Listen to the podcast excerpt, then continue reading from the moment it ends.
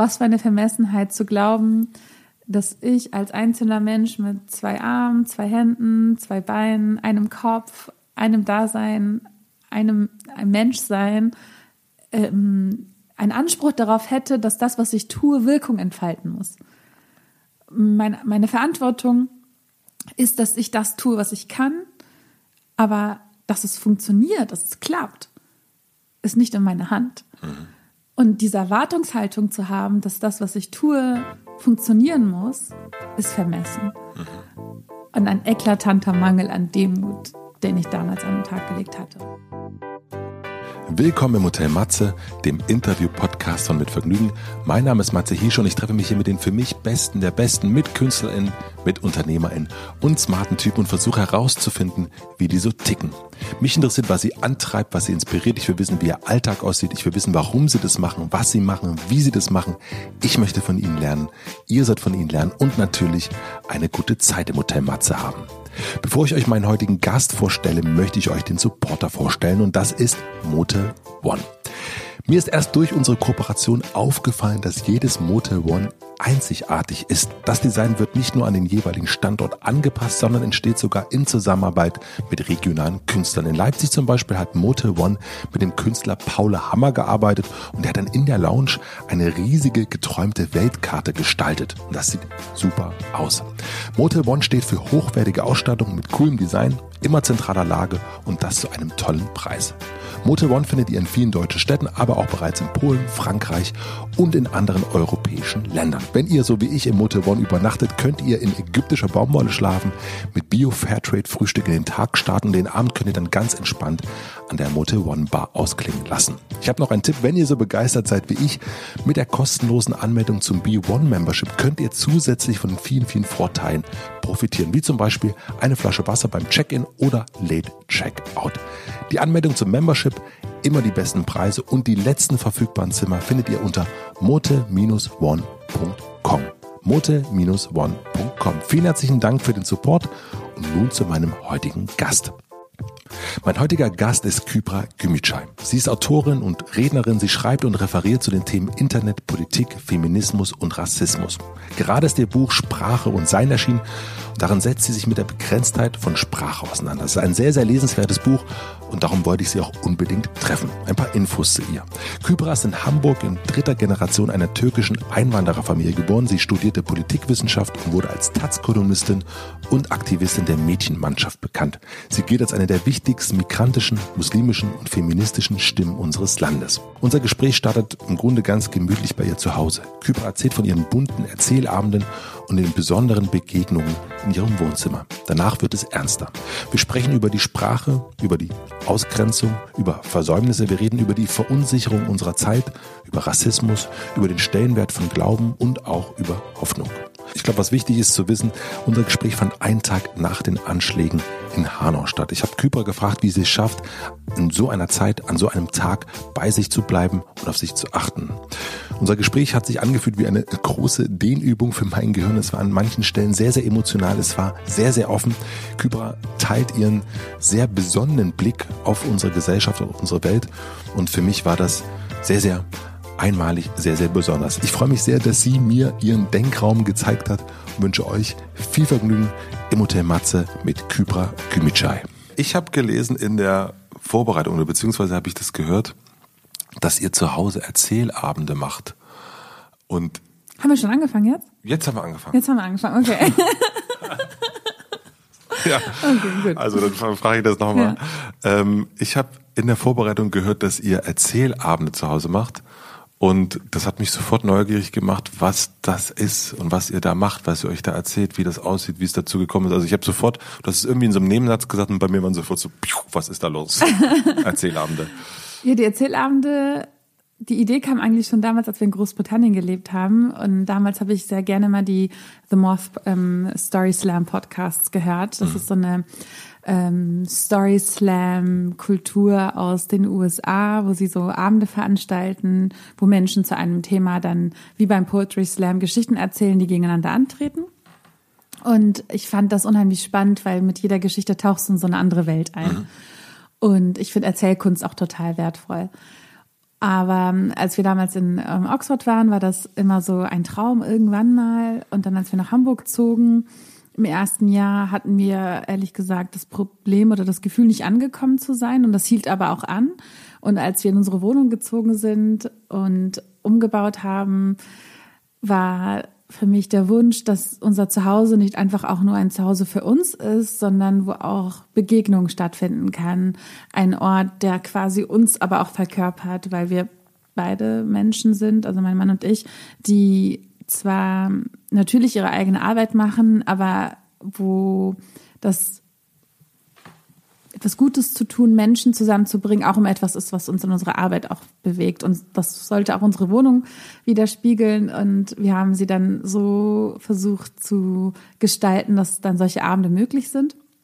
Wir hatten irgendwie auch nie die Zeit, das tatsächlich zu beginnen. Und dann irgendwann in so einer sehr anstrengenden, dunklen Phase meines Lebens, wo sehr viel Hass und sehr viel Häme in der Öffentlichkeit war, ähm, saß ich abends mit Freundinnen zusammen und habe dann davon erzählt, dass ich eigentlich mal diesen Traum hatte und die mhm. meinten dann, ja, lass das doch machen. Mhm. Und die eine meinte, ich habe seit Jahren kein Klavier mehr gespielt, Kybra, ähm, aber ich würde für euch das machen. Und die eine meinte, ich mache dies und die andere macht jenes. Und so haben wir dann den ersten Abend gestartet. Das war 2017, glaube ich. Ähm, nee, sorry, 2018 im, im Januar. Und dann haben wir den ersten Erzählabend gestaltet und Thema war Mut. Und es kamen so fantastische Geschichten zusammen. Also die Regel ist so, wir haben, geben ein Thema vor. Es gibt also immer, wie Mut zum Beispiel. Wie Mut mhm. oder wie Vergessen oder wie Hass und Liebe oder ähm, äh, wie im Altern. Das hatten wir jetzt zuletzt als Thema.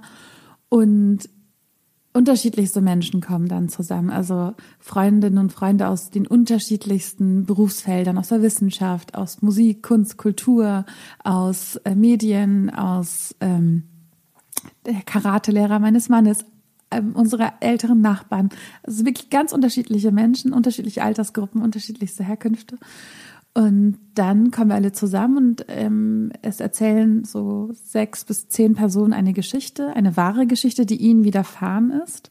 Und zwischendurch gibt's Musik und alle bringen was zu essen mit. Und dann gibt's so ein Riesenbuffet mit allerlei Sachen mhm. zu essen. Und, ähm, und das Spannende ist, dass sich die meisten Menschen nicht kennen. Also ich würde sagen, 90 Prozent kennen sich gegenseitig nicht. Und es sind aber dann insgesamt nur sechs bis zehn Leute? Nein, das sind ähm, manchmal bis zu 60 Personen, wenn nicht mehr. Also es mhm. wird dann auch eng mhm. und im Sommer auch sehr heiß. und die und das Schöne ist, wenn du an so einem Abend dabei bist, was für eine Verbundenheit zwischen Menschen entsteht und wie selten es ist, dass wir mit fremden Menschen derart enge Beziehungen aufbauen können innerhalb so kurzer Zeit. Mhm. Und man verbringt einen ganzen Abend zum Teil zusammen und spricht kein einziges Mal darüber, was man beruflich macht und was für einen Status man hat oder sonst was, sondern man verbindet sich auf so einer ganz ähm, menschlichen Ebene und dort öffnen sich Menschen. Wir hatten jetzt mehrfach äh, Geschichten von Freundinnen und Freunden, die davon erzählt haben, wie sie nach Jahren ihre Väter getroffen haben. Der eine nach 21 Jahren, die andere nach 35 Jahren. Wir haben über Tod gesprochen, über Leid. Nach Halle hat eine jüdische Freundin davon erzählt, die einen Turban trägt und deshalb oft für eine Muslimin gehalten wird, ähm, dass sie zu ihren Kindern sagt, erzählt niemandem, dass wir Juden sind. Und dann fällt so ein Satz in so einem intimen Raum und, und du schaffst eine Verbindung und eine, eine, eine Wachsamkeit, die man häufig in der Öffentlichkeit in der Form nicht so erlebt. Und und ich bin sehr dankbar für diese Abende, weil beim allerersten Abend, ich hatte erzählt, dass das in so einer dunklen Zeit meines Lebens war. Es war so, als würde sich mit jeder Geschichte ein Knoten auf meiner Brust lösen und ich konnte wieder atmen. Und ich wusste, und wir kamen durch diese Abende eigentlich in Hamburg an, weil mhm. ähm, diese Abende haben das widerspiegelt, wie wir uns die Gesellschaft wünschen. Unterschiedlichste Menschen, die zusammenkommen und nicht Inseln von homogenen oder vermeintlich homogenen Menschen, sondern dass diese Vielfalt zusammenkommt und man ein Beisammensein kultivieren kann, wo die Unterschiedlichkeiten das verbindende Element sind. Und da fühlen wir uns zu Hause, da fühle ich mich zu Hause und durch diese Abende konnte ich wieder aufblühen und mich ja, beheimatet fühlen und in Deutschland ankommen? Auch ganz viele Fragen. ähm, zum einen, wenn ich sowas machen würde, dachte ich gerade so, dann würde ich in meinem Freundeskreis fragen und dann wären dann schon so Leute da, die so sind wie ich mhm. ähm, oder wie meine Frau.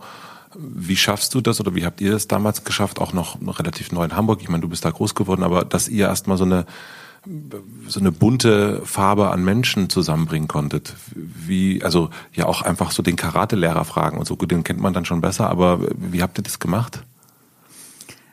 Also ich würde sagen, ich habe irgendwann in meinem Leben angefangen, Menschen danach zu selektieren, ob sie ein waches Herz haben. Mhm. Und, und das ist natürlich so sehr vage und auch subjektiv und nicht klar zu fassen und vielleicht für einige jetzt ein irrationaler Faktor, weil woran misst man das? Und ich würde sagen, das ist so eine Art Glanz in den Augen, eine Art Wachsamkeit, eine Art Mitfühlen können, ähm, Verbundenheit entwickeln können und spüren können, aber auch aushalten können. Mhm. Und Menschen, die im Bemühen sind, mehr zu tun als das, was man tun muss, um formal, moralisch auf der guten Seite zu sein. Also umsichtig zu sein und nicht nur nett zu denjenigen zu sein, wo man es muss, sondern auch wenn niemand zuschaut, ähm, versuchen, ein Mensch zu sein, der danach strebt, ein, ähm, den Menschen um sich herum Gutes zu tun und etwas Gutes in die Welt zu setzen. Und als ich angefangen habe, Menschen danach zu selektieren, hat sich plötzlich für mich was geöffnet und ich konnte mich mit ganz fremden Menschen verbinden. Ähm, und, und viele der Menschen, die an diesem Abend teilnehmen und dort sprechen, sind manchmal Menschen, die ich erst eine Woche vorher gekannt habe oder nur ein längeres Zwei-Stunden-Gespräch mal geführt habe vor Monaten. Und die schreibst du dann einfach an ich spreche sie meistens direkt in dem Moment an und mhm. sage, möchtest du nicht mal zu so einem Erzählabend kommen mhm. und würde dir nicht eine Geschichte einfallen zum Thema XY? Und das Interessante ist ja, dass in allen Menschen Geschichten schlummern, auch in denjenigen Menschen, die von sich glauben würden, dass in ihnen keine Geschichte ist. Ja. Und häufig erzählen ja in unserer Öffentlichkeit diejenigen Menschen von sich, die Rampensäue sind, die gut erzählen können oder die beruflich irgendwie sowieso damit zu tun haben. Das heißt, Menschen, vor allem in der Medienwelt. Aber ich habe zum Beispiel eine Freundin, die ist Lehrerin und sie ist wie so eine Blume aufgegangen an diesen Abenden und hat also sie war immer so ein Highlight dieser Erzählabende, weil sie so fantastische Geschichten erzählt hat, auf so wunderbare Art und Weise. Und ab und zu sind halt auch ähm, im Publikum dann so Regisseurinnen oder äh, Leute aus der Filmindustrie, die dann sagen, oh Gott, das muss man verfilmen, das ist grandios. Und ähm, das war auch, das ist auch etwas, ähm, was ich sehr zu schätzen weiß durch diese Abende, dass Menschen sich selbst als, also sich selbst auch anfangen, anders zu betrachten. Weil alle Menschen sind voller Geschichten, voller Erfahrungen und und wir gucken häufig nach draußen, ah, was, wo sind die interessanten Geschichten und lassen, wollen uns unterhalten lassen von dem, was da draußen ist, was uns präsentiert wird.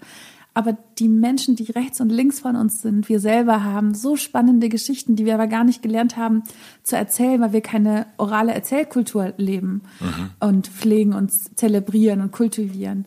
Aber das können wir durch solche Abend zum Beispiel tun. Und ähm, ich weiß noch bei dem einen Abend, als der eine Freund davon erzählte, wie er sich den Mut ähm, aufgebracht hat, nach 21 Jahren seinen Vater, Shoutout zu Lukas, falls er das hört, ähm, wie er nach 21 Jahren seinen Vater getroffen hat.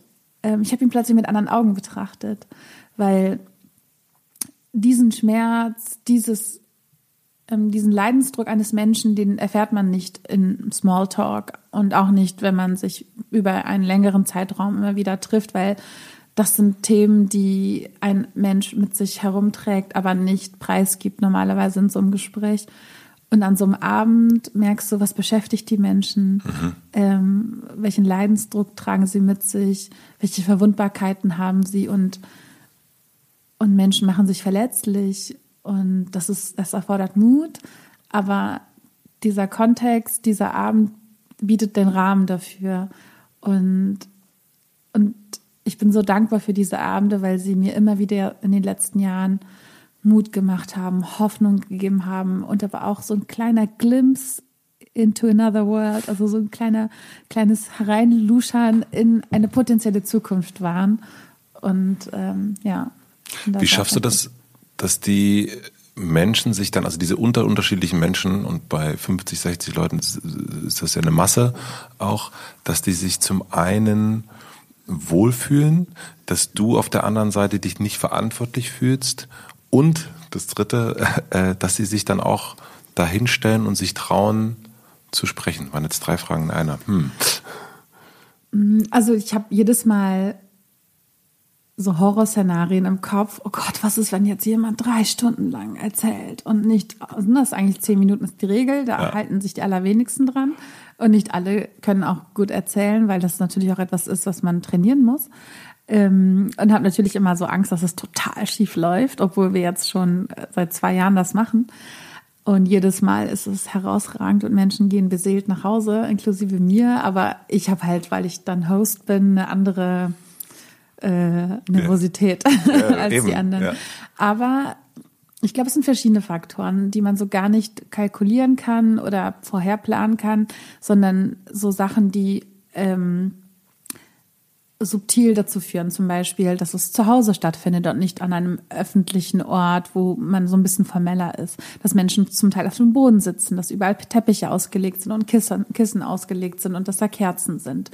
Dass ähm, Menschen freundlich empfangen werden, dass ähm, Menschen, wenn sie dann ankommen, meistens noch beim Aufbau helfen, dass dann die einen, einige dann in der Küche noch herumschnippeln und andere noch irgendwie ähm, Kerzen herumtragen und Wasser verteilen. Das heißt, Menschen machen mit, sie kommen nicht an und werden jetzt bedient und mhm. unterhalten, sondern das alles ist ein Collective Effort, so, ne? Ja. ein, ähm, kollektives äh, Bemühen darum, dass dieser Abend gelingt.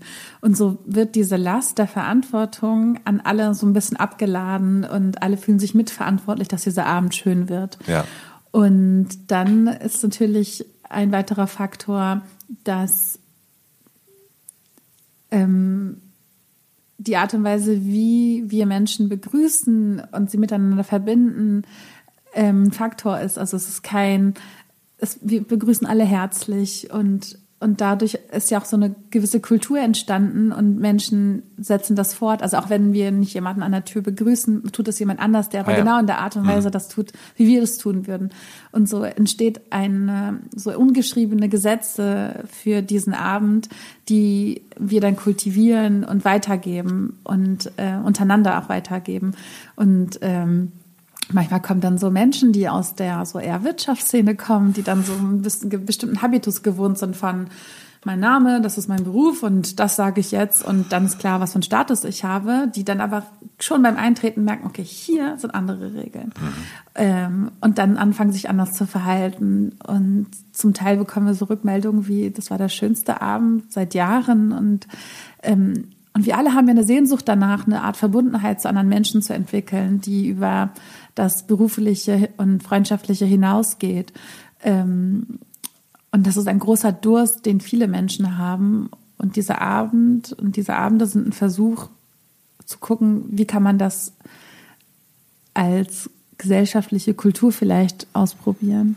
Ja, das habe ich auch schon, also als du es gesagt hast, äh, da, da würde ich auch noch drauf kommen. Ich noch eine Zwischenfrage. ähm, hast du als Publizistin nicht dieses unbedingte Bedürfnis, das dann auch festzuhalten? Also so in irgendeiner Form eine Kamera aufzustellen, einen Tape-Recorder mitlaufen zu lassen, irgendwie das so ähm, zu, zu formatisieren, ja? Manchmal schon, aber ich glaube, der Zauber ist, dass dieser Moment vergänglich ist.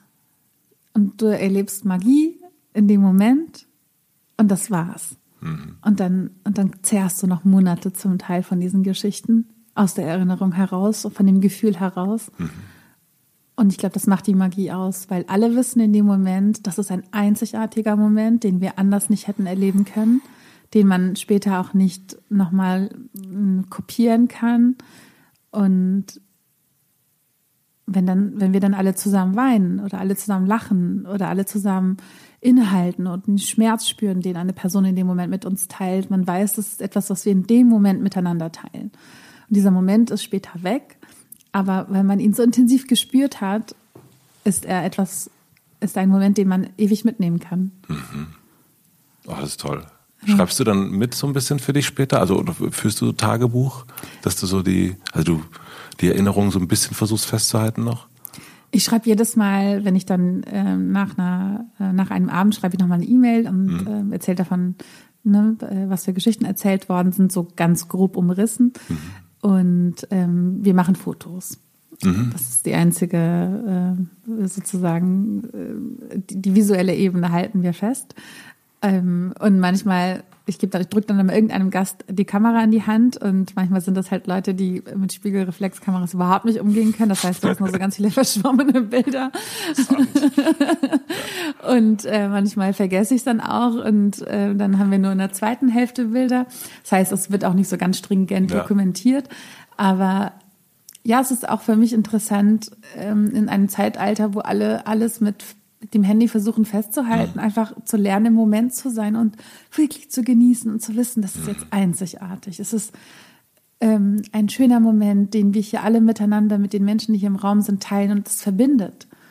Und ähm, ich glaube, diese Verbindung wäre eine andere, wenn man wüsste, da läuft eine Kamera mit, weil man in dem Moment, wo eine Kamera mitläuft oder ein Mikro mitläuft, ja anders spricht, weil man all die Menschen, die das potenziell später hören oder lesen könnten, im Kopf mit hat. Aber was häufig passiert ist, dass Menschen dann nach so einer so einem Abend dann ihre Geschichte nochmal aufschreiben und mir dann zuschicken. Mm. Weil, äh, weil dann ganz viele tatsächlich kommen und sagen, das musst du festhalten, das müssen mehr Menschen hören.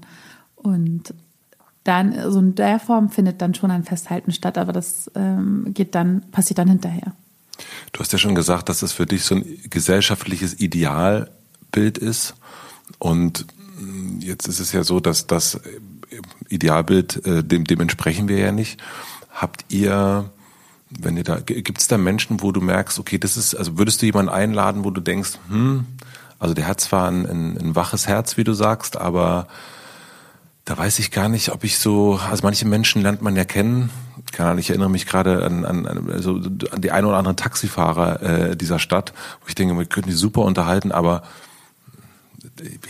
hier hat sich hier ist irgendwie zu Ende quasi. Mhm. Also äh, oder hier gibt es vielleicht auch eine andere Meinung, die so komplett fern von meiner ist und wo man äh, oder man, man, man sich genüsslich auch streiten kann natürlich auch. Also gibt es da auch so eine Andersartigkeit, die ihr da habt? Also meinst du, ob wir dann Menschen nicht einladen aufgrund solcher Sachen? Mhm. Also in dem Moment, wo ich das Gefühl habe, dass jemand ein waches Herz hat, weiß ich, dass er auch zu schätzen weiß, wenn sich jemand öffnet. Mhm. Und das ist, glaube ich, der definierende Moment, ob jemand eingeladen wird oder nicht. Wenn ich das Gefühl habe, jemand kann mit der Verwundbarkeit eines anderen Menschen respektvoll umgehen, ähm, dann kann so eine Person kommen. Aber wenn ich wüsste, die Person würde nicht rücksichtsvoll damit umgehen, sondern hat ein aber, das ist ja ein Zeichen von einem nicht wachen Herz, ja. wenn jemand, obwohl jemand sich verwundbar macht, nicht mitfühlt und stattdessen dann irgendwie Paroli raushaut oder irgendwas anderes in der Richtung tut, ähm, die, sind, die sind qua Natur sozusagen ausgeschlossen, weil sie in dem Moment ähm, einen, einen, einen Charakter pflegen in ihrem Leben, den ich nicht in so einem Raum haben wollen würde. Hm. Ah, ist total schön, dieses Format. Das hört sich äh, super, super nett an, finde ich. Also auch wirklich wie ja. so ein Idealbild von, von so Feiern und aber auch nicht, was ich daran schön finde, ist, dass es eben keinen Geburtstagsanlass gibt, sondern dass es einfach der, der Anlass ist, zusammen sein. Ja. Das ist total schön. Ich habe Angst, dass ich es jetzt gejinxt habe. Nein. Warum? Ja, weil ich habe immer das Gefühl, wenn man darüber spricht, dann mh, mm, also ich habe Angst, dass die Magie dann verloren geht, weil das ja so etwas so Kostbares ist. Aber let's just hope it doesn't happen. nee, ich glaube nicht. Ich habe eher so, ähm, wenn du das erzählt hast, also ich habe das sofort vor Augen gehabt mm. und ich habe sofort eine Sehnsucht danach bekommen. Und bestenfalls ist es so, dass jetzt so ganz viele, die das dann hören, sagen, das mache ich jetzt auch. Ja, das Und das schön. ist eher so, ähm, insofern, dass du oder ich dann Nachrichten krieg und äh, Fotos von äh, ihren Abenden und ja. dass das dann eher passiert und dass man sich eben vor allen Dingen auch traut, Naja, also so ganz, ähm, ich erinnere mich an, an, an eine, auch an eine Taxifahrt wieder. Ich, ich fahre offensichtlich sehr viel Taxi. ähm, aber dann auch mal in so einem Moment zu sagen, du, ich mache, wir kennen uns ja jetzt nur diese 15 Minuten von, mhm. von äh, Kreuzberg nach Prenzlberg, aber ich mache übrigens nächste Woche so einen Abend, willst du nicht kommen?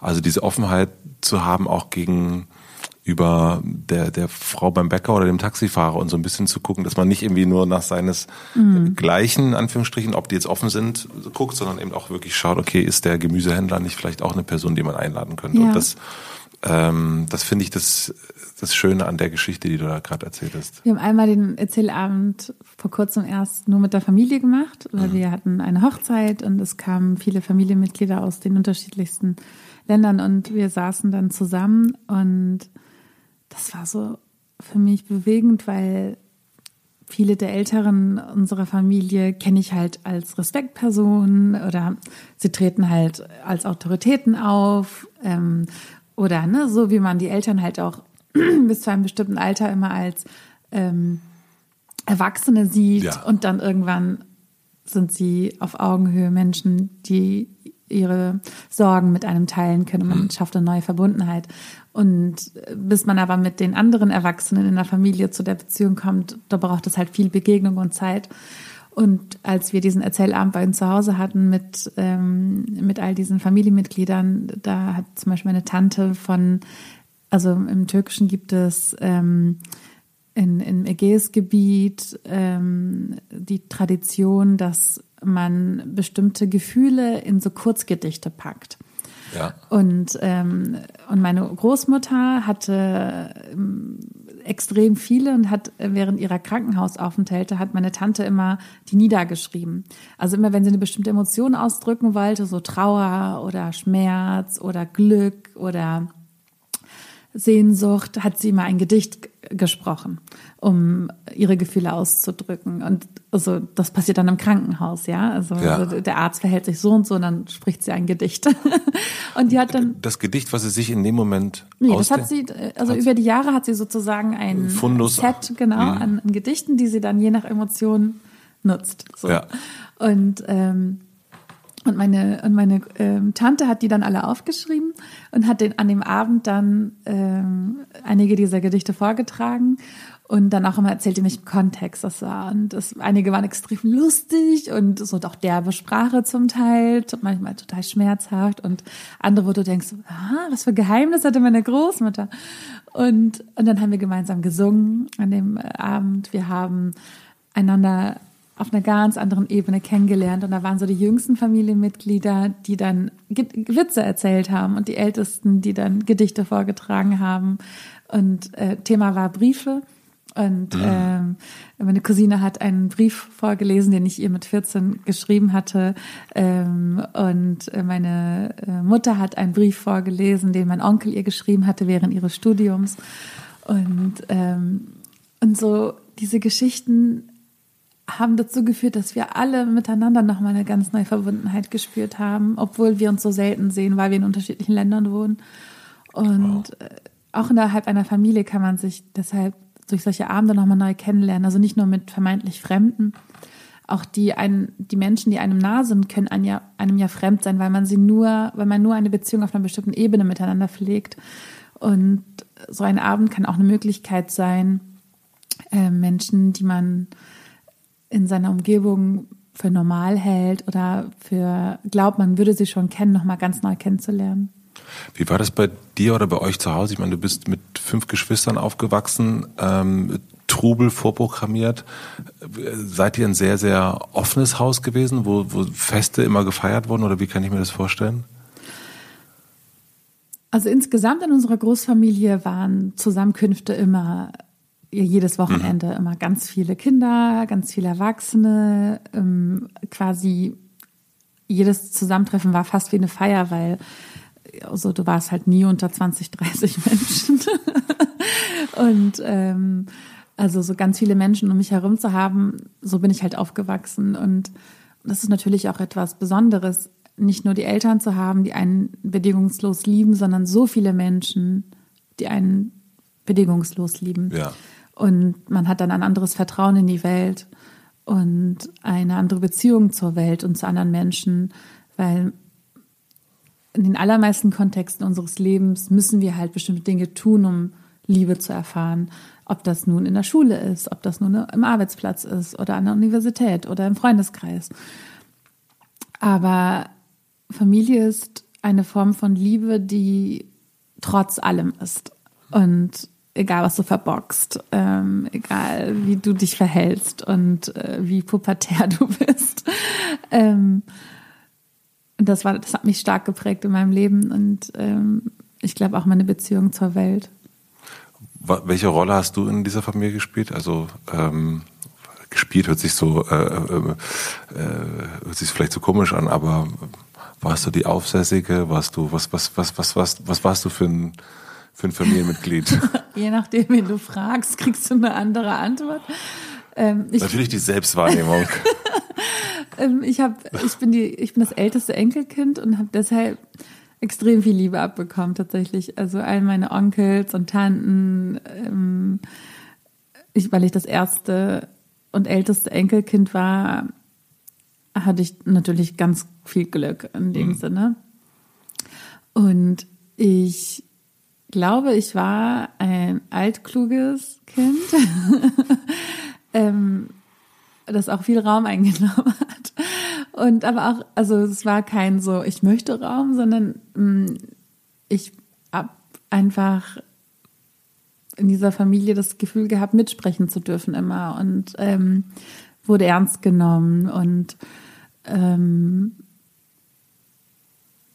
habe eine große Verbundenheit zu allen gespürt und ich war auch nie so ein rebellisches Kind, weil meine Eltern, mein Vater hat etwas sehr Kluges gemacht, so kurz vor der Pubertät noch. Das war, glaube ich, ein guter Moment.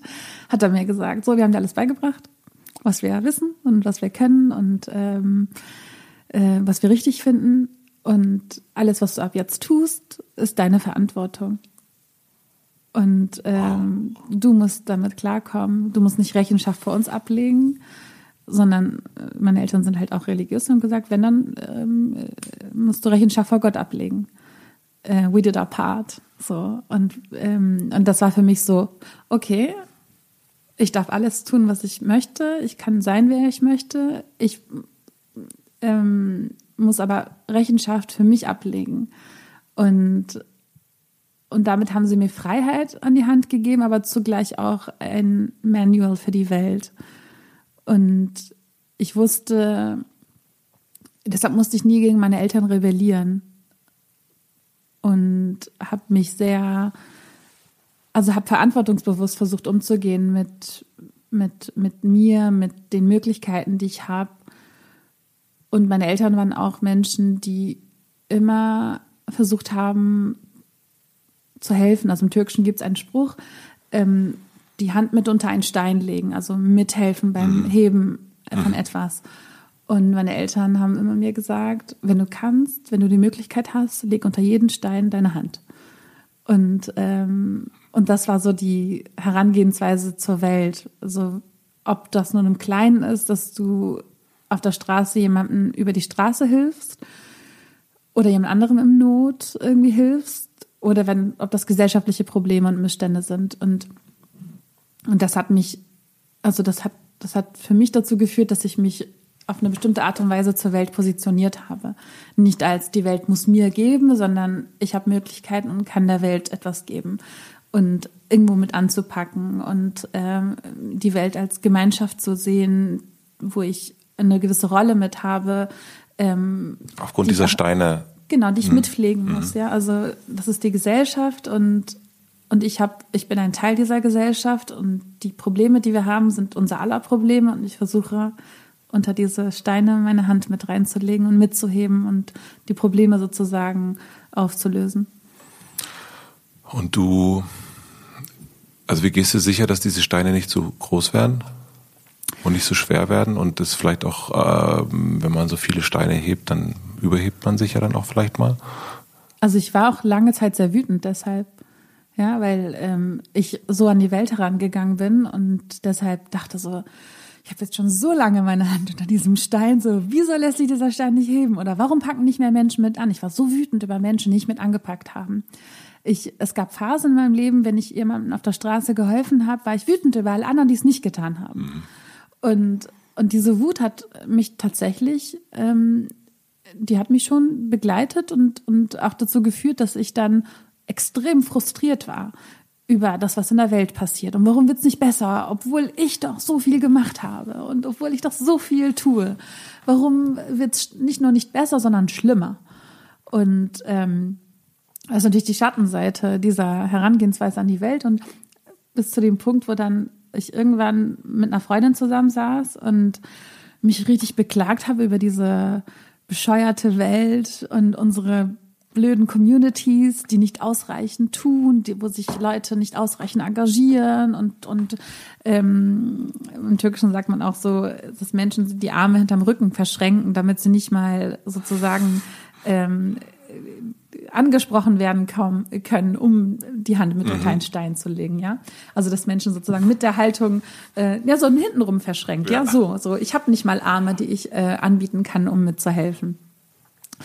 Und äh, war sehr wütend darüber und, äh, und dachte so, dass meine Freundin jetzt sagen wird, ja, hast recht, irgendwie total bescheuert und was soll das? Und sie schaute mich an und sagte so, Kyra, dir mangelt es an Demut. Und ich so, what? Weißt du, was ich alles getan habe? Wie kannst du sowas sagen? Und während ich ähm, sprach, wusste ich, sie hat recht. Weil was für eine Vermessenheit zu glauben, bloß weil man seine Hand unter einen Stein gelegt hat, muss ich der jetzt heben lassen. Was für eine Vermessenheit zu glauben, dass ich als einzelner Mensch mit zwei Armen, zwei Händen, zwei Beinen, einem Kopf, einem Dasein, einem, einem Menschsein, ähm, einen Anspruch darauf hätte, dass das, was ich tue, Wirkung entfalten muss. Meine, meine Verantwortung ist, dass ich das tue, was ich kann, aber dass es funktioniert, dass es klappt, ist nicht in meiner Hand. Mhm. Und diese Erwartungshaltung zu haben, dass das, was ich tue, funktionieren muss, ist vermessen. Mhm. Und ein eklatanter Mangel an Demut, den ich damals an den Tag gelegt hatte. Und als ich das realisiert habe, ist die Wut verflogen weil ich gemerkt habe, ich kann nur probieren, mit all meinen Mitteln das zu tun, was ich kann und vielleicht andere zu inspirieren, auch etwas zu tun. Und natürlich schaue ich um mich rum und gucke, was kann man noch ändern. Und ähm, aber ich habe nicht mehr diese Wut. Ich bin nicht mehr wütend darüber, sondern ähm, ich weiß, dass ich ähm, tue, was ich kann und ich weiß aber auch, dass ich keinen Anspruch auf Wirkung habe. Und das ist dann aber so ein, so ein anderer Moment, wo du merkst, wo du so viel Glück empfinden kannst über die Tatsache, dass du etwas beisteuern kannst. Und ob es wirkt oder nicht, das, das kannst du nicht kontrollieren, das kannst du nicht messen, das kannst du nicht vorhersehen. Aber Freude darüber empfinden zu dürfen und können, dass man etwas mit in die Gesellschaft gibt, was hoffentlich Wirkung entfalten kann, ist so eine schöne Freude, ähm, die ich mir abgewöhnt hatte, weil man muss das machen. Das ist klar. Mhm. Und ähm, natürlich sollte man mit anpacken, ähm, aber man sollte auch Freude darüber empfinden. Und ich glaube, dass viele Menschen derzeit viel Weltschmerz empfinden und das Gefühl haben, nicht glücklich sein zu dürfen, weil woanders Leid stattfindet oder weil innerhalb dieses Landes ähm, Menschen Leid erleben, jeden Tag strukturell, weil sie alleinerziehende Mütter sind, weil sie an der Armutsgrenze leben, weil sie rassistisch ähm, oder sexistisch diskriminiert werden, weil sie Antisemitismus erleben, weil sie Islamfeindlichkeit erleben, weil Menschen ermordet werden, äh, weil wir in einem Land leben, wo diese Gewalt auch im Alltag stattfindet. Aber ich denke, gerade jetzt ist es wichtig, dass wir lernen, Freude über das zu empfinden, was gut ist und demonstrativ das zu tun, weil alles andere führt dazu, dass wir, also ein, ein, ein Satz, der mich ähm, sehr bewegt hatte, war ein, ähm, aus einem Gedicht von ähm, Jack Gilbert, wo er sagt, to make in, also muss ich nochmal nachsehen, aber soll ich kurz nachgucken? Mhm, gerne, ja. Wir machen eine klitzekleine Pause. Ich möchte euch einen Werbepartner vorstellen. Mein heutiger Werbepartner ist Squarespace. Wenn ihr eurer Webseite ein Makeover verpassen wollt, ist Squarespace die richtige Adresse für euch. Ihr könnt aus vielen personalisierbaren Vorlagen und mit weiterführenden Tools ganz individuell den Look kreieren, der zu euch und eurer Webseite passt. Dabei könnt ihr eure Inhalte flexibel einbetten, zum Beispiel Bilder oder Videos oder sogar Produkte in einem Online-Shop verkaufen. Und außerdem jederzeit auf SEO und Analyse-Tools zurückgreifen, um den Überblick zu behalten. All das und noch viel mehr kann Squarespace. Überzeugt euch am besten selbst. Und für alle, die es direkt mal ausprobieren wollen, habe ich natürlich was vorbereitet. Wenn ihr auf de.squarespace.com slash hutematze den Rabattcode hutematze eingebt, alles groß und zusammengeschrieben, erhaltet ihr bei Squarespace 10% Rabatt auf eure erste Webseite oder Domain. Den Link und den Code findet ihr wie immer auch in meinem Linktree in den Shownotes. Vielen Dank an Squarespace für die Unterstützung dieser Folge. Und nun zurück zum Gespräch. Genau, an einer Stelle sagt er, To make injustice the only measure of our attention is to praise the devil. Mhm. Und als ich diesen Satz gelesen habe, das hat mich sehr bewegt, weil natürlich, wenn man ein politischer, kritischer, wacher Geist ist, beschäftigt man sich mit den Ungerechtigkeiten auf der Welt. Aber sein gesamtes Augenmerk nur darauf zu richten, vergrößert das Übel. Und es geht nicht darum, nicht hinzuschauen. Es geht nicht darum, sich daran zu gewöhnen. Es geht nicht darum, das zu ignorieren, sondern dass man auch Raum für das Schöne schafft, so dass das Schöne, das mehr Raum einnehmen kann und wir dahin arbeiten, eine Gesellschaft zu schaffen, die unseren Idealen entspricht und nicht nur unseren, unser Bemühen, unsere Arbeit, unsere Zielrichtung daran orientieren, zu verhindern, dass es schlimmer wird. Und wir erleben das ja gegenwärtig. Wir leben in einer Gesellschaft, wo wir uns immer über Rassismus empören und oh Gott, wie kannst du nur rassistisch sein? Aber wir leben in einer rassistischen Gesellschaft. Diese Menschen sind nicht trotz unserer Gesellschaft rassistisch, sondern weil unsere Gesellschaft so ist, wie sie ist. Und wir arbeiten aber nicht dahin, in einer weniger rassistischen Gesellschaft zu leben, sondern arbeiten primär an der Empörung jener, die aus, besonders ausfallend rassistisch und entmenschlichend sprechen. Und und wir sind glücklich, wenn es nicht schlimmer wird. Dabei müssen wir hinarbeiten zu der Zukunft, wo wir weniger rassistisch, weniger sexistisch sind. Und, und das ist sozusagen ein Augenmerk auf das Schöne zu legen und, und mehr darüber zu sprechen, wie wollen wir sein und nicht, wie wollen wir nicht sein. Ich habe aber keine Ahnung, wie eine Gesellschaft aussieht, die frei ist von Rassismus, frei ist von Sexismus, frei ist von Krieg und Gewalt, ich habe noch nie in einer solchen Gesellschaft gelebt. Ich weiß nicht, wie sie aussieht. Ich weiß nicht, wie sie sich anfühlt. Aber der Mangel an Räumen, wo wir über diese Art von Zukunft sprechen, führt dazu, dass wir uns permanent abarbeiten an dem, was schlecht läuft. Und das ist wichtig. Aber wenn wir nicht auch das andere als Korrektiv haben, ist die einzige Zugrichtung, die wir haben, die einzige, ähm, das einzige Gewicht, das wir haben, das Üble. Und ähm, Toni Morrison, eine afroamerikanische Schriftstellerin, hat mal gesagt, um, the function, the very serious function of racism is distraction. It keeps you from doing your work. It keeps you explaining over and over again your reason for being. Somebody says you have no kingdoms, so you dredge that up. Mm. Somebody says your head isn't shaped properly, so you dredge that up. There will always be one more thing. Und dieses Zitat ist so schön und wichtig, weil es uns aufzeigt, wie wir permanent gezwungen werden, auf etwas zu reagieren, was an und für sich schon entmenschlichend ist, statt und es geht nicht darum, sich nicht zu empören. Es geht nicht darum, nicht darauf zu reagieren, sondern es geht darum, auch hinzuarbeiten zu der Zukunft, in der wir leben wollen. Wie schaffst du das aber? Ich meine, wir, wir hatten dieses Bild, wir sind darauf gekommen durch die Steine. Mhm. Ähm, in, in, Deutsch gibt es ja diesen, den Wald vor lauter Bäumen nicht sehen. Ähm, wie schaffst du es, dass du weiter deinen Weg siehst, also den, für den, den du gehen willst vor lauter Steinen. Also weil es ja ne, in, in, der Gesellschaft sehr, sehr viele Steine gibt und sehr, sehr viel zu tun gibt und sehr, sehr viel anzufassen gibt. Ähm, wie schaffst du es da bei dir zu bleiben und zu wissen, okay, das ist so mein, ich könnte hier noch und ich könnte da noch und da noch, aber äh, das ist mein Weg. Und das ist vielleicht auch, ja, okay, dieser Stein ist meine, der ist meine, aber die anderen 500.000 Steine sind nicht meine. Genau deshalb habe ich lange sehr äh, fremddefiniert gelebt. Also die Probleme waren die definierenden Steine meines Lebens. Ich habe mich an ihn entlang gehangelt. Und Welche waren das?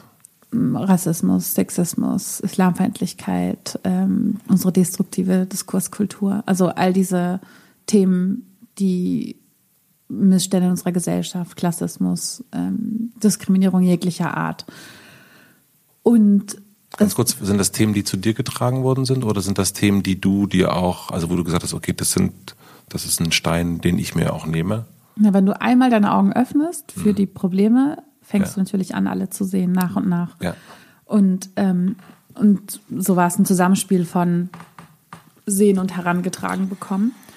Aber irgendwann habe ich dann ein paar Schritte zurückgenommen und bin zurückgetreten und habe dann versucht, das im Großen und Ganzen zu betrachten. Also ich habe versucht, mich so weit rauszuentfernen aus der Position, in der ich war und von möglichst weiter Ferne auf die Gesellschaft zu schauen, wie ich nur konnte, wie es ein Mensch nur kann, weil wir, es ist, vieles ist ja konstruiert, ja, also vieles von den Dingen, von den Normen sind Menschen gemacht und, ähm, und man versucht sich ähm, das Dekonstruieren, das äh, ist viel Arbeit und ich habe dann auch in dem Prozess gemerkt, wie Menschen vielleicht dem Wahnsinn verfallen können, wenn sie zu sehr dekonstruieren.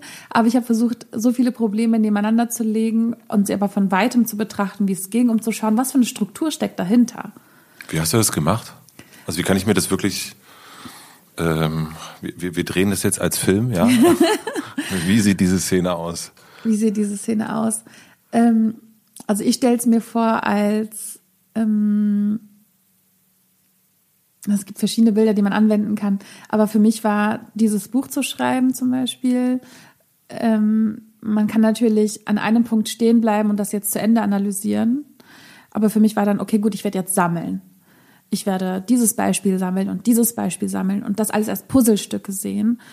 Ähm, oder ein anderes Bild, was man aufmachen kann, ist, es waren alles so Möglichkeiten, um das Licht im Raum heller zu dimmen.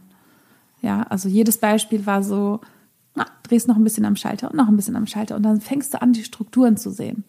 Und es wird heller und heller und heller und du fängst an, die Mauern unserer Gesellschaft zu sehen. Du fängst an, und für mich war ja, in dem Buch geht es ja um Sprache und äh, ich habe versucht, die Architektur der Sprache zu ergründen. Wie formt unsere Sprache unser Denken? Wo sind die Mauern? Ähm, wo wird verhindert, dass wir etwas sehen können? Was, was wird uns ermöglicht zu sehen? Und dann fängst du an, dich zu ertasten und jedes Beispiel, jede Geschichte, jede Studie, äh, jeder Gedanke, jede Erfahrung, jede Perspektive ermöglicht es dir, dich da heranzutasten, entlang zu tasten. Und dann fängst du an, die Architektur zu sehen.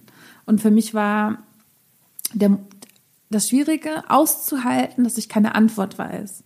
Auszuhalten, dass ähm, ich nicht dort stehen bleibe, sondern weiterzugehen. Und ähm, um das zu erfassen. Genau, diese mhm. Spannung auszuhalten, auszuhalten von, oh, ich habe jetzt was und ich könnte jetzt das als Antwort nehmen, aber nein, ich werde weitermachen und so viele ähm, Perspektiven sammeln, bis sich der Raum so hell anfühlt, dass ich äh, mehr sehen kann, als ich zuvor gesehen habe. Und zum Beispiel in dem Buch, das Beispiel von dem Museum der Sprache, das habe ich vorher nicht geplant. Mhm. Das ist dann durch diese Perspektiven heraus entstanden von sich aus. Also das Buch wollte es und und ich habe das Bild nicht mehr aus dem Kopf gekriegt. Es ist es ist nicht. Ich habe nicht war nicht auf der Suche nach einem Bild, um mhm. zu verdeutlichen, wie Sprache ein Gefängnis sein kann, mhm. sondern es war ein Gefühl. Es war ein physisches Gefühl und dann all diese Perspektiven und Beispiele, die ähm, die voll, das, also nicht alle sind im Buch letztlich drin. Es war viel mehr und mein Lektor musste irgendwann mich zwingen, ähm, mir verbieten, nicht mehr zu lesen, äh, weil es auch sehr viel Spaß macht. und, und dadurch erst konnte ich, ähm, also das Museum der Sprache ist dadurch entstanden. Willst du das einmal äh, so für alle, die das nicht gelesen haben, also das, da geht es ja um die Benannten und die mhm. äh, Unbenannten. Äh, willst du das Museum der Sprache einmal so umreißen? Ja. Also vielleicht vorweg, wir alle werden ja durch Normen geformt in unserer Gesellschaft. Es gibt unterschiedlichste Formen von Architektur. Ja, unsere Gesetze sind eine Form von Architektur. Ähm, unsere Infrastruktur ist eine Form von Architektur. Ähm, die Gebäude, in denen wir uns befinden, sind eine tatsächliche physische Architektur. Sie bestimmen, wie wir durch Räume uns bewegen. Sie bestimmen, ähm, wie wir uns miteinander verhalten, wem wir begegnen, wem wir nicht begegnen und die Infrastruktur ähm, unserer Städte bestimmt, welche Menschengruppen sich begegnen, welche nicht, ähm, wie leicht man ähm, ähm, Stadtteile sieht, in denen Menschen benachteiligt werden und äh, wie leicht es ist, ähm, sie zu verstecken und äh, so zu tun, als gäbe es das nicht. So Leitsysteme auch, so genau. flughafenmäßig, ne, dass man so dann weiß, hier muss ich lang, hier ist nicht und so weiter. Genau, und, und all diese Dinge formen uns ja. Und mhm. manche Sachen sind offensichtlich, mhm. ja, und ähm, ganz offensichtlich äh, und, und andere sind aber sehr viel subtiler. Also du hast ja auch ein Kind, du kennst das ja, also ein Kind zu bekommen ist so die Abstrusität der Welt, in der wir leben, wird dir erst durch ein Kind bewusst. Absolut. So, warum soll das Kind nicht auf die Straße? Beziehungsweise, warum soll es bloß, weil da ein grünes Licht leuchtet, über eine Straße laufen, wo rechts und links in dem Moment Autos anfahren. Abstrus. Also total krass eigentlich. Und dein Kind hat so natürliche Instinkte und denkt sich, ich darf nicht auf die Straße, aber während jetzt gerade Autos von links und rechts anfahren, soll ich jetzt plötzlich doch auf die Straße? Und ganz am Anfang, so als er so zwei Jahre alt war, blieb er immer stehen und machte so ein Stoppzeichen den ja. Autos so, als, als würde er physisch denen signalisieren, mhm. bitte nicht weiterfahren, ich gehe gerade über die Straße. Ja. Unwissend darüber, dass da ein rotes Licht bei denen leuchtet und sie ohnehin stehen bleiben werden. Ähm, und mir war es wichtig, ähm, Menschen ein Gefühl dafür zu geben, wie unsere Sprache auch eine Form von Architektur bedeutet, uns, uns ja. lenkt und formt. Und im Buch mache ich ähm, einen, einen Vorschlag und, ähm, und schlage vor, Sprache sich wie ein Museum vorzustellen. Was ist die Aufgabe eines Museums? Ähm, das Museum der Sprache fasst die große, weite Welt da draußen zusammen. Ja, so Ideologien und ähm, Gerüche und Gedanken und Konzepte und historische Ereignisse und Visionen der Zukunft und ferne Orte, nahe Orte, äh, Tierarten, äh, unterschiedliches Wissen aus den verschiedensten Bereichen kann man dort im Museum der Sprache erleben. Sie ähm, werden kategorisiert, sie werden definiert, sie bekommen einen Namen und eine Definition. Und in diesem Museum der Sprache gibt es zwei Kategorien von Menschen. Die erste Kategorie, das sind die Unbenannten. Das sind diejenigen Menschen, die so sehr einer Norm entsprechen, dass sie, dass es keinen eigenen Namen für sie braucht. Und sie können sich durch dieses Museum bewegen, ein Leben dort verbringen, Jahre dort verbringen und nie das Gefühl bekommen, dass sie mit den Augen eines anderen Menschen auf die Welt schauen. Denn die Frage ist ja, wer kuratiert dieses Museum? Wer entscheidet, was dort stattfindet, was nicht stattfindet, was reinkommt, was nicht reinkommt, wieso was wie benannt wird und warum bestimmte Dinge zusammen kategorisiert werden und andere vielleicht anders. Und das liegt daran, dass diejenigen, die kuratieren, auch Unbenannte sind. Also Menschen, die ihnen so ähnlich sind, dass die Unbenannten es nicht einmal merken, dass sie durch die Augen eines anderen Menschen auf die Welt schauen. Und die zweite Kategorie Menschen in diesem Museum, das sind die Benannten. Das sind diejenigen Menschen, die aufgrund irgendeines Faktors von der Norm abweichen, mal stärker, mal weniger stark. Und deshalb braucht es einen Namen für sie. Und ihr Name ist ihre Kategorie, ihr Käfig. Und die Definition bestimmt die Weitläufigkeit ihres Käfigs. Ähm, dieser Glaskäfig, in dem sich die Unbenannten befinden, sorgt dafür, dass sie nicht mehr als Individuen, Individuen betrachtet werden, sondern als Kategorie. Ähm, sie müssen sich in Relation zu ihrem Käfig verhalten. Einige, das, diese Käfige, das können dann sein der Ostdeutsche, die Transfrau, der muslimische Mann, die schwarze Frau, der geflüchtete Mann, äh, der Gastarbeiter, so starre Kategorien. Und ähm, manche laufen schon laufen permanent gegen die Glaskäfigwände und stößen, stoßen dagegen, weil keine Kategorie kann einen Menschen vollständig erfassen. Keine Kategorie kann einen Menschen abschließend erklären. Äh, und deshalb laufen sie immer wieder dagegen und schlagen sich die Nasen blutig. Und das sorgt natürlich für viel Aufruhr und viel Gegenreaktion. Warum bist du nicht so, wie deine Kategorie es vorsieht? Woraufhin Menschen sich zum Teil zurückziehen und auf Maximalabstand zu den Rändern ihres Käfigs sich bewegen und zu einem Stereotyp verkommen. Mhm. Und andere aber, sie laufen beharrlich dagegen und drohen auszubrechen. Und in dem Moment, wo sie drohen auszubrechen, was ja furchtbar ist, denn eine unbenannte Person darf nicht un äh, eine benannte Person darf nicht unbenannt durch das Museum der Sprache laufen. Fängt die Inspektion an. Warum siehst du so aus, wie du aussiehst? Woher kommst du? Wieso lieben sich deine Eltern so und so? Warum feiert ihr diese Feste und jene nicht? Und warum sehen deine Haare so aus? Warum ist deine Haut so? Warum sehen deine Augen so aus? Warum ist der Abstand zwischen deinen Augen so und die Nase so? Und warum ist dein Körper so? Warum liebst du so, wie du liebst? Und warum glaubst du, wie du glaubst? Und du wirst inspiziert und eine Inspektion findet statt und eine Inquisition findet statt und die Menschen lassen das über sich ergehen, weil sie glauben, am Ende stünde die Freiheit. Dabei steht am Ende dieser Inquisition nicht die Freiheit, sondern lediglich ein etwas größerer Käfig, der an die Antworten aus der Inspektion angepasst worden ist. Ein weitläufigerer Käfig, ein etwas ausdifferenzierterer Käfig. Die Definition ist weitläufiger. Und manche können, sind damit zufrieden und bewegen sich darin und andere laufen wieder am allerersten Tag wieder gegen die neuen Glaskäfigmauern. Und es gibt so ganz breite ähm, Formen von Käfigen, das ist Powerfrau zum Beispiel. Ja, da kann man ähm, schon ein Leben drin verbringen, wenn man ähm, damit zufrieden ist. Aber es gibt Frauen, die dann schon am allerersten Tag gegen diese Mauern laufen, weil sie merken, Powerfrau, das bedeutet, ich bin, ich darf nicht schwach sein, ich darf nicht ähm, Schwäche zeigen, ich darf nicht traurig sein. Und ähm, aber kein Mensch ist nur eine Sache. Und ähm, das Problem mit diesen Käfigen und den Kategorien ist nicht, dass es sie gibt, sondern dass sie abgeschlossen sind. In dem Moment, wo diese Käfige Türen haben, die offen sind, sind sie keine Käfige mehr, sondern nur Räume, durch die wir uns bewegen können. Weil sie alle sind ja Tatsachenbeschreibungen. Man kann ja mal eine Powerfrau sein, man kann ja mal der Ostdeutsche sein, man kann ja mal die muslimische Frau sein. Aber sie beschreiben uns nicht abschließend. Aber in dem Moment, wo wir diese Räume abschließen, ähm, halten wir die Menschen gefangen. Ein Beispiel, um das besonders gut vielleicht zu erläutern, ist der Begriff alter weißer Mann. Mhm. Wenn wir pauschalisierend, also abschließend diesen, diese Beschreibung, was ja eine absolute Tatsachenbeschreibung sein kann, über einen Menschen anwenden, spüren diese Menschen, die zuvor unbenannt waren, die, die äh, das Privileg, ähm, Facettenreichtum, Individualität, Ambiguität und Komplexität für sich beanspruchen konnten, was ihnen abhanden kommt, wenn sie plötzlich nicht mehr als Individuum betrachtet werden, sondern als Kategorie, mhm. sich zu ihrem Käfig verhalten müssen. Also ähm, nachweisen müssen, dass sie nicht rassistisch sind, nicht sexistisch sind, dass sie nicht ähm, ähm, äh, ein ignoranter, privilegierter Mensch sind, äh, ähm, der abgekoppelt ist von allen anderen, der auf seinen Privilegien pocht, beziehungsweise nicht mal sich dessen bewusst ist, dass er Privilegien hat.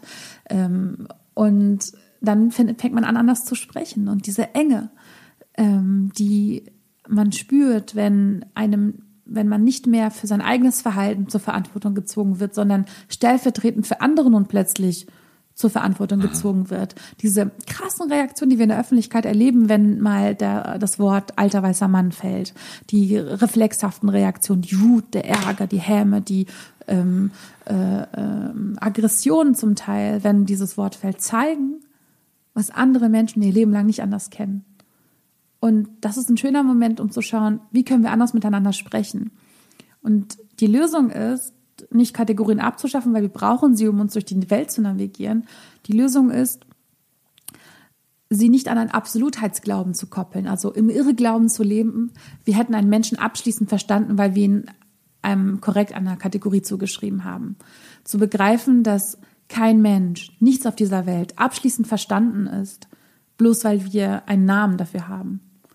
Dass wir die allermeisten Dinge auf dieser Welt nicht begreifen, nicht verstehen, dass die allergrößten Fragen nicht beantwortet sind, dass wir uns als Menschen diese Neugier erhalten müssen, die wir als Kinder ja haben, ja, von Freude über das Neue, Freude über die eigene Unwissenheit, weil jedes Neue, was du erlebst, signalisiert dir, wie wenig, wie wenig du vorher wusstest.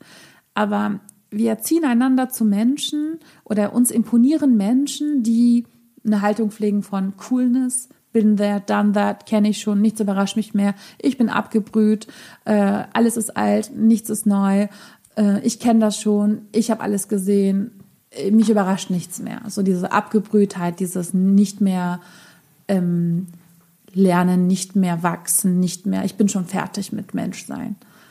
Statt die Art von Mensch, die ich als ähm, Vorbild empfinde, sind diejenigen Menschen, die sich im höchsten Alter noch Neugier bewahrt haben, Freude am Neuen, äh, im Bewusstsein leben darüber, wie wenig sie wissen, obwohl sie vielleicht zum Teil emeritierte Professoren sind, die mehr Bücher gelesen haben, als ich vielleicht in meinem ganzen Leben lesen werde, ähm, mehr, mehr Länder bereist haben, mehr Dinge erlebt haben, mehr Leid gesehen haben und trotzdem immer weiter wachsen und sich das erhalten haben, diese Neugier, dieses Bewusstsein für die eigene Begrenztheit.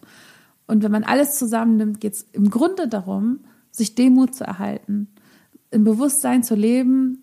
Und das klingt natürlich wie so eine Plattitüde, aber etwas, was stimmt. Im Bewusstsein zu leben, dass der eigene Horizont nicht das Ende der Welt markiert, sondern nur das Ende der eigenen Welt und dass da draußen noch viel mehr ist und dass man im Bewusstsein dafür lebt, dass jenseits des eigenen Horizontes so viel mehr ist. Und das ist für mich ist das ein, ein, ähm, eine Quelle der Freude. Immer wenn ich etwas erlebe, was mich überfordert, freue ich mich darüber, weil jetzt weiß ich, hier kann ich wachsen, hier kann ich ähm, meine Augen öffnen, hier kann ich mehr begreifen. Und, ähm, und das sollten wir uns erhalten und das sollten wir uns auch erhalten in den Menschen, wie wir, der, wie wir mit Menschen reden, wie wir über Menschen reden, wie wir miteinander ins Gespräch kommen. Ähm, nicht, ah ja, okay, du bist der Typus, hm, hm, hm, hm jetzt weiß ich, wer du bist. Dieses, oder woher kommst du? Ah ja, daher kommst du, jetzt weiß ich, wer du bist. Oder, ähm, ah ja, okay, gut, du bist jetzt Kategorie so und so. Wie unterscheidest du Inspektion und Neugierde? Also das eine ist ja quasi, ne, ich, ich ähm,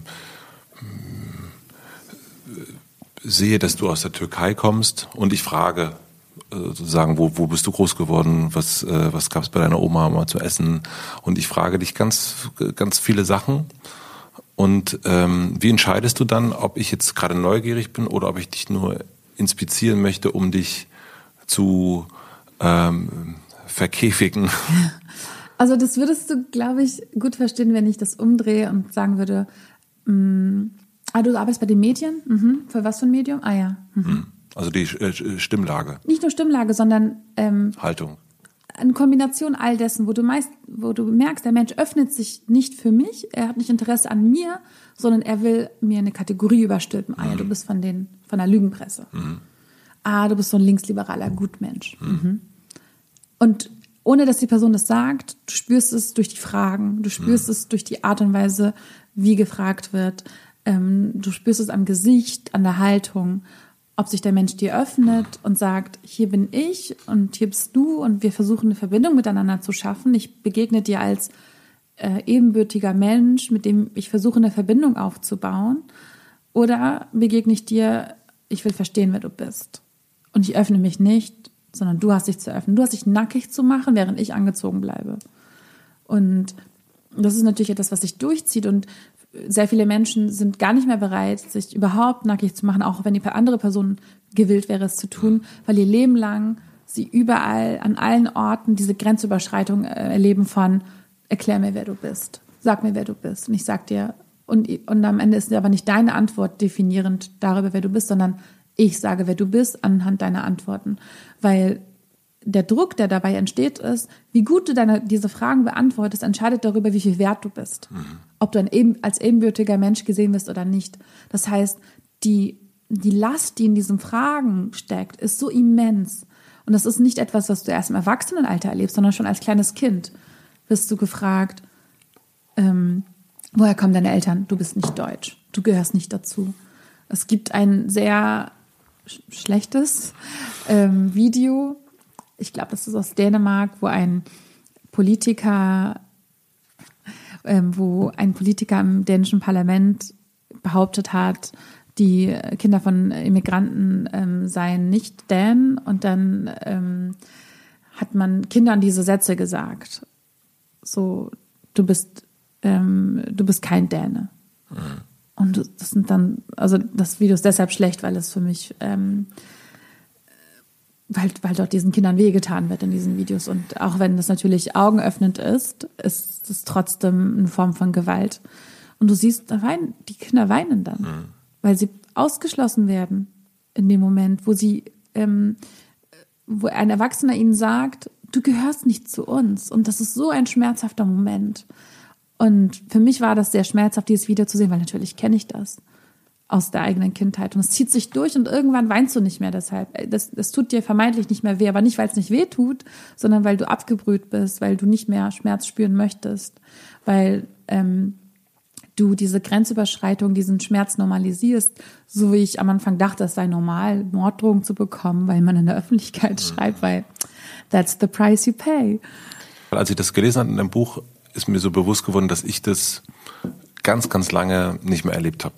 Also dieses benannt zu sein in irgendeiner Form. Ich kenne das eigentlich nur noch so aus meiner Jugend, dann so Zecke zu sein und äh, von Neonazis wegzulaufen und oder oder du oder keine Ahnung, ein Verwandter sagt, du bist ein Lügner oder was auch immer. Mhm. Und so in sich diesen dann Kategorie, Kategorien, diesen Käfigen, dann ist man dann so drin und natürlich, das ist ja das, glaube ich, so die das Gemeinste, was man irgendwie so machen kann, ist jemand in so eine Ecke stellen und, ähm, und, und, und irgendwie was vorwerfen, was er gar nicht ist oder wo er sich gar nicht so sieht oder oder ja nicht nur das ist und so genau. weiter. Ich bin insofern dem entkommen, weil ich mich in dieser Welt nicht mehr nicht mehr aufhalte. Also ich habe keine, ich bin nicht mehr in Situationen, wo mir das passieren könnte. Also ähm, im Sinne von, ich habe dann irgendwie meine Freunde und wenn ich, wenn ich merke, irgendwie da ist jemand, irgendwie der hat kein waches Herz, I'm out of this. Und deswegen war ich so berührt auch von dem Buch, weil ich merkte, okay, ja, das, das gibt's ja trotzdem noch für, für, für all die anderen. Also ich bin jetzt sozusagen, ich kann, ich habe die Möglichkeit, ich habe das Privileg, mich dem so zu entziehen. Also wie, wie könnte ich eine Mitte herstellen? Also auch eigentlich eine Mitte einerseits, oder wie könnte man generell eine Mitte herstellen zwischen Menschen, die das erleben, Menschen, die benannt sind, ähm, und Menschen, die sich dann so einigeln. Also weil ich schon auch wichtig finde, das Bewusstsein zu haben, dass ich da jetzt ein Privileg habe. Hm. Weißt du, worauf ich hinaus will? Ja. Hm, letztlich geht es ja darum, wie kann man in die Zukunft gehen, in der Menschen nicht in diesen eingemauerten Käfigen leben. Wie kann man in eine Zukunft gehen, in der Rassismus und Sexismus nicht in der Form bestehen, wie das gegenwärtig der Fall ist. Und das ist natürlich eine große Frage, weil es darum geht, wie kann man Utopien zu Realitäten werden lassen. Und ich glaube, der allererste Schritt ist überhaupt diese Utopie zu formulieren und darüber zu reden und dann Räume zu schaffen, in denen diese Utopie punktuell Realität sein kann. Ähm, Alan Wright ist ein ähm, Wissenschaftler und Philosoph, der sich mit dem Thema Utopien viel befasst hat. Und ein Buch von ihm ist sehr inspirierend. Es geht um Real Utopias. Und ähm, er sagt, dass wir davon abkommen müssen zu glauben, wir könnten Utopien nur dann umsetzen, wenn sie überall gleichzeitig stattfinden. Also dass die gesamte Gesellschaft sich sofort wandeln muss. Und dass es natürlich Räume braucht, in denen wir diese Utopien erstmal überhaupt ausprobieren. Und dass dort dann eine Art ähm, Labor stattfindet oder äh, Raum, wo diese Utopie ausprobiert werden kann, die dann aber als Zugpferd dann fungieren kann für die gesamte Gesellschaft. Ähm, auch Foucault spricht davon, ja. Ähm, und, und ich glaube, dass das tatsächlich die Lösung oder eine Lösung sein kann, dass wir Orte schaffen müssen, in denen diese Zukunft ausprobiert wird. Das heißt, zum Beispiel würde ich sagen, ist ein Ort, wo das ausprobiert wird, gegenwärtig hier in Berlin, das Maxim Gorki Theater, wo eine andere Art von Erzählung ausprobiert wird, wo mit anderen Augen auf die Welt geschaut wird, wo andere Worte geschaffen werden, wo ähm, Wörter wie Allmann oder ähm, also das Wort Allmann ist ja so deshalb so interessant oder auch der, ähm, die Bezeichnung alter weißer Mann, weil diesen Wörtern wohnt eine Perspektive inne. Wir betrachten in dem Moment, wo wir dieses Wort nutzen, die Welt mit den Augen eines anderen Menschen als zuvor. Weil wir damit auf bestimmte Menschen schauen, durch die Augen von vormals benannten Menschen. Ja, das meinte ich auch, genau. Ja. Das, ja, weil man das dann irgendwann nicht mehr, man hat das dann einfach nicht mehr. Also ich habe das dann irgendwann ja. nicht mehr. Ja. Und aber ähm, es braucht sozusagen Räume, wo wir diese Perspektive, wo diese Perspektiven stattfinden können.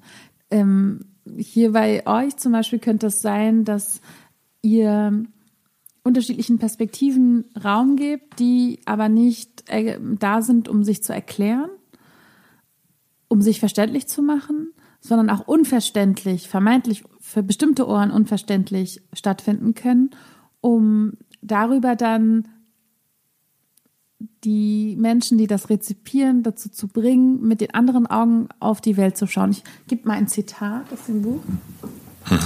ähm, weil es geht ja darum, wie können wir freisprechen. Und ähm, ein asiatisch-amerikanischer Schriftsteller gibt einen hervorragenden Ratschlag. Mhm. Hätte ich aufhören müssen zu nee, sprechen, während ich hier suche. Nee, nee. So, ähm, und er sagt, Schreibende in der Minderheit, schreibt so, als wärt ihr die Mehrheit. Erklärt euch nicht. Richtet euch nicht an jemanden. Übersetzt nicht. Entschuldigt euch nicht. Geht davon aus, dass alle wissen, worüber ihr sprecht, so wie die Mehrheit es tut. Schreibt mit all den Privilegien der Mehrheit, aber mit der Demut einer Minderheit. Warum mit der Demut einer Minderheit? Weil gedemütigte Menschen oft nicht lernen, was Demut ist. Deshalb missbrauchen Machtlose, die Macht erlangen, häufig ihre Macht. Werdet nicht einfach wie die Mehrheit. Seid besser, klüger, bescheiden, aber doch selbstbewusst. Und darin liegt für mich eine Lösung. Na, Filme zu produzieren, Serien zu produzieren, Musik zu produzieren, Gedichte zu schreiben, Bücher zu schreiben, Erzählungen zu, Raum für Erzählungen zu schaffen, die nicht einer Inspektion gleichen, wo Menschen sich selbst inspizieren, weil sie sich versuchen, einem bestimmten Publikum verständlich zu machen, sondern wo man lernt, mit den eigenen Augen auf die Welt zu schauen. Und das ist so schwer, mit den eigenen Augen auf die Welt zu schauen, weil wir es so gewöhnt sind, mit anderen Augen auf die Welt zu schauen, weil wir es so gewohnt sind, ähm, zu bestimmten Menschen hinzusprechen, weil wir uns immer verständlich machen, weil wir, wir als Menschen möchten verstanden werden. Und ähm, es ist natürlich sehr schwierig, als einzelner Mensch da auszubrechen. Aber wenn wir Räume schaffen, in denen genau das zelebriert wird, in der Menschen dieses nicht verstehen, zelebrieren können, weil nicht verstehen können ist ein Raum für Wachstum. Also in dem Moment, wo sich etwas nicht sofort dir erschließt, bist du in dem Moment in einer Situation, wo du wachsen kannst, weil du nun lernen kannst, dir neue Sachen zu erschließen. Ähm, warum gucken wir bestimmte Filme? Weil wir die Codes verstehen, ja. Wir verstehen äh, wir haben vielleicht noch nie die USA besucht, haben vielleicht noch nie dort gelebt, vielleicht noch nie in unserem Leben tatsächlich persönlich einen US-Amerikaner oder eine US-Amerikanerin getroffen. Aber wir verstehen diese Kultur, weil wir viele Filme konsumieren, die aus der Perspektive einer weißen, privilegierten Person auf die USA schauen. Und das heißt, wir sind in der Lage, oder wir tun es, wir schauen mit den Augen eines anderen Menschen auf die Welt und können mit der Person mitfühlen äh, können sie als Individuum identifizieren. Ähm, auch wenn wir selbst vielleicht überhaupt nicht diese Lebensrealität teilen. Äh, Chimamanda Ngozi Adichie, eine nigerianische Autorin, schreibt davon oder erzählt davon, wie sie als Kind immer in Nigeria Romane und Geschichten gelesen hat von Menschen, die über das Wetter sprachen, über Schnee sprachen, über Äpfel und Bäume, die auf eine bestimmte Art und Weise aussahen. Etwas, was nichts mit ihrer Lebensrealität zu tun hatte. Menschen, die eine andere Hautfarbe hatten als sie. Und sie hat am Anfang Geschichten geschrieben, in der Menschen über Schnee schrieben, äh, sprachen, obwohl sie in ihrem Leben noch nie Schnee gesehen hatte bis dahin, ähm, in der die Protagonistinnen weiße Menschen waren, in der sie über Früchte äh, sprachen, die in... Weil sie sich keine Erlaubnis gegeben hat. Weil das die Norm war. Mhm. Und sie musste erst lernen, mit ihren eigenen Augen auf ihre Welt zu schauen und das zur Sprache zu bringen. James Baldwin ähm, der US-amerikanische, ähm, afroamerikanische Schriftsteller, der in den 60er Jahren nach Paris ging ins Exil um, äh, und dort schrieb, ähm, beschreibt davon, wie das Englische ihn nicht erfasst hat, weil seine Erfahrungen in dieser Sprache nicht widerspiegelt waren. Und er sagt, ja, es ist vielleicht die Schuld der Sprache, aber es ist auch meine Schuld und meine Verantwortung, weil ich muss meine Perspektive, meine Erfahrung, die Schwere meines Daseins in diese Sprache hineintragen. Ein anderes Beispiel, um das vielleicht nochmal zu verdeutlichen, ist, in den 60er Jahren gab es in den USA keinen weit, weit verbreiteten Begriff für sexuelle Belästigung. Also das Wort Sexual Harassment war nicht weit verbreitet. Die Philosophin Miranda Fricker beschreibt, wie die Abwesenheit dieses Wortes dazu geführt hat, dass eine Frau, wenn sie am Arbeitsplatz beispielsweise belästigt worden ist von ihrem Chef, nicht in der Lage war, das, was ihr passiert, zu problematisieren, weil entweder das war ein Flirt und damit okay, Oder aber es muss eine Vergewaltigung stattfinden, damit ein Problembewusstsein bestanden hat. Das heißt, dieses nicht vorhanden des Wortes hat dazu geführt, dass sie ein Problem nicht benennen konnte, sich nicht künftig besser schützen konnte und der Chef war sich keiner Schuld bewusst. Mhm.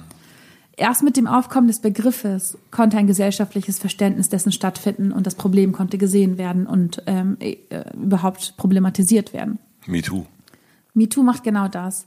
Oder Wörter wie Mansplaining und Manspreading. Also Mansplaining beschreibt, dass ein Mann einer Frau ein Thema erklärt, worin sie eine größere Expertise besitzt. Oder Manspreading, wenn Männer sehr breitbeinig beispielsweise in öffentlichen Verkehrsmitteln sitzen und viel Raum einnehmen. Das sind alles Wörter, die eine Erfahrung beschreiben aus einer ganz spezifischen Perspektive heraus, wo Frauen gelernt haben, ihre Perspektive mit ihren Augen auf die Welt zu schauen und diese Perspektive in Worte zu gießen. Denn keine Sprache der Welt deckt die gesamte Realität ab. Sprachen decken nur das ab, was diejenigen Menschen, die in einer Sprache Macht besessen haben und besitzen, in Worte gefasst haben.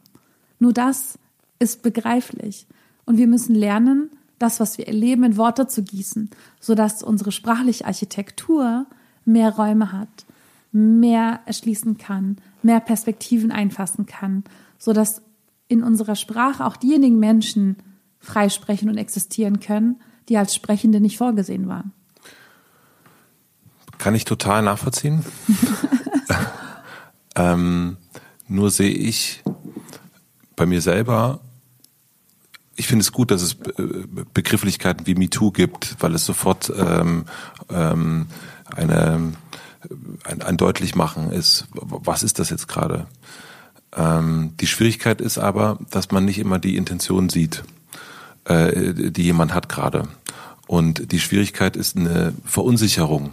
Und die merke ich bei ganz vielen, auch Männern, Frauen, was, also dieses Darf ich das sagen? Darf ich das nicht sagen? Ist eine Vorsicht. Und die ist, glaube ich, diese Vorsicht ist auch ein, Gegenteil von dieser Freiheit. Ähm, wenn, und dann wird's ja nochmal ganz interessant, was wird von, keine Ahnung, ich bin da nicht so häufig, äh, Twitter, was wird dann, was wird dann plötzlich gesperrt, wer entscheidet, was dort publiziert werden darf und was nicht. Und so fängt das eigentlich, also diese Freiheit, die du sagst, ne, dass man muss Perspektiven einnehmen. Ähm, es ist ich traue mich wirklich nicht, öffentlich über Feminismus zu reden, muss ich wirklich sagen. Also, weil ich, äh, das war schon ein paar Mal Thema, dass ich dachte so, nee, das ist mir so ein dünnes Eis, das, ich würde mich da gerne austauschen, wirklich. Aber ich traue mich überhaupt nicht. Das ja. ist etwas, was ich in meinem Freundeskreis kann, was ich dann auch mit Männern und Frauen kann, weil wir uns verstehen, weil wir uns super lange kennen und weil wir wissen, wie was gemeint ist, weil eine Historie ist. Aber das geht ja nicht. Wir können ja nicht alle Menschen kennenlernen äh, bis ins Kindsalter, um zu wissen, okay, wo kommt der her, wo sie und so weiter und so fort. Und das, das finde ich gerade eine ganz, ich finde es super schwierig. Also wir kommen auch gleich noch zu einem anderen Thema, was, was auch in deinem Buch drin ist. Ähm, wie, wie geht man mit Rassismus um? Was darf ich dazu sagen und was nicht? Ähm, und ich spüre da eher eine Verunsicherung, muss ich sagen, mhm. wo ich früher viel eher mal was gesagt habe. Fehlerkultur auch. Ein Freund von mir, der äh, Philipp, der irgendwie lange ein Interview gegeben hat, Philipp, äh, der, der das Olympia macht von Einhorn, und er sagt einen doofen Satz in zwei Stunden. Und dieser Satz wird rausgenommen und überall geteilt und er ist der Vollidiot des Tages. Also das schafft ja genau das Gegenteil mhm. von, von dieser Offenheit. Und deswegen, also ich finde Perspektiven super, aber ich sehe eher gerade aus allen Ecken, wenn du was Falsches sagst, bist du dran. Ja, ich glaube, da sind zwei Faktoren wichtig. Zum einen, dass wir in einer Gesellschaft leben, in der kein Raum für Denken besteht. Absolut. Also du hast halt absolute Meinungen, mit denen du an die Öffentlichkeit trittst und dann ähm, ist man an einem Schlagabtausch. Es gibt aber keinen Prozess von, ah, daran hatte ich nicht gedacht, danke. Mhm. Also du erlebst kein öffentliches Wachstum. Du erlebst nicht, dass Menschen sich entwickeln. Ähm, du erlebst nicht, dass Menschen Fehler machen, daraus lernen und weiterziehen. Und, ähm, und, und ähm, dass wir als, also eine abstruse Erwartung von, dass Menschen im Menschwerdungsprozess fertig sein müssen. Ja. Was ja abstrus ist, weil ich möchte bis an mein Lebensende nicht fertig sein damit, sondern immer, 100%. immer, immer, immer weiter wachsen. Und immer mehr Mensch werden. Und das zweite ist natürlich, dass wir einem Zeitalter leben des Internets, wo alles, was du sagst, für immer festgehalten ist und du auf einen, den schwächsten Moment deines Lebens für immer reduziert werden kannst. Dass wir einen Menschen auf seinen, auf einen Moment seines Lebens reduzieren und alle anderen Facetten ausblenden können. Weil im Internet besteht zum Beispiel der Faktor Zeit ist ja. nicht vorhanden. Du etwas, was du vielleicht vor 15 Jahren mal in so einem alten Blogpost oder in einem Kommentar geschrieben hast, kann für alle Ewigkeit so stehen bleiben, als hättest du das jetzt gesagt. Und der ähm, ein, ein ähm, amerikanischer äh, Schriftsteller und ähm, Denker und ähm, politischer Kommentator äh, Anand Giridharadas, der sagt, in wokeness is there place for the awakening. Also im politischen Wachsein, im politischen Bewusstsein ist da Platz für diejenigen, die erst erwachen. Und für mich ist das wichtig, dass wir uns das erhalten, dass wir nicht durch unser kritisches Denken uns moralisch erhaben fühlen über alle anderen Menschen, die nicht genauso in Anführungszeichen weit sind wie man selber, weil ich weiß von mir, wie ich war vor einem Jahr, vor fünf Jahren, gestern, vor einer Stunde dass ich permanent in Entwicklung bin, in einem Wachwerdungsprozess bin und Bewusstseinsprozess bin. Und ich weiß das von all denjenigen Menschen, die öffentlich, moralisch den Zeigefinger so hochheben. Ich weiß, wie die vor fünf Jahren waren, wie sie vor zehn Jahren waren, wie sie einen Tag zuvor waren.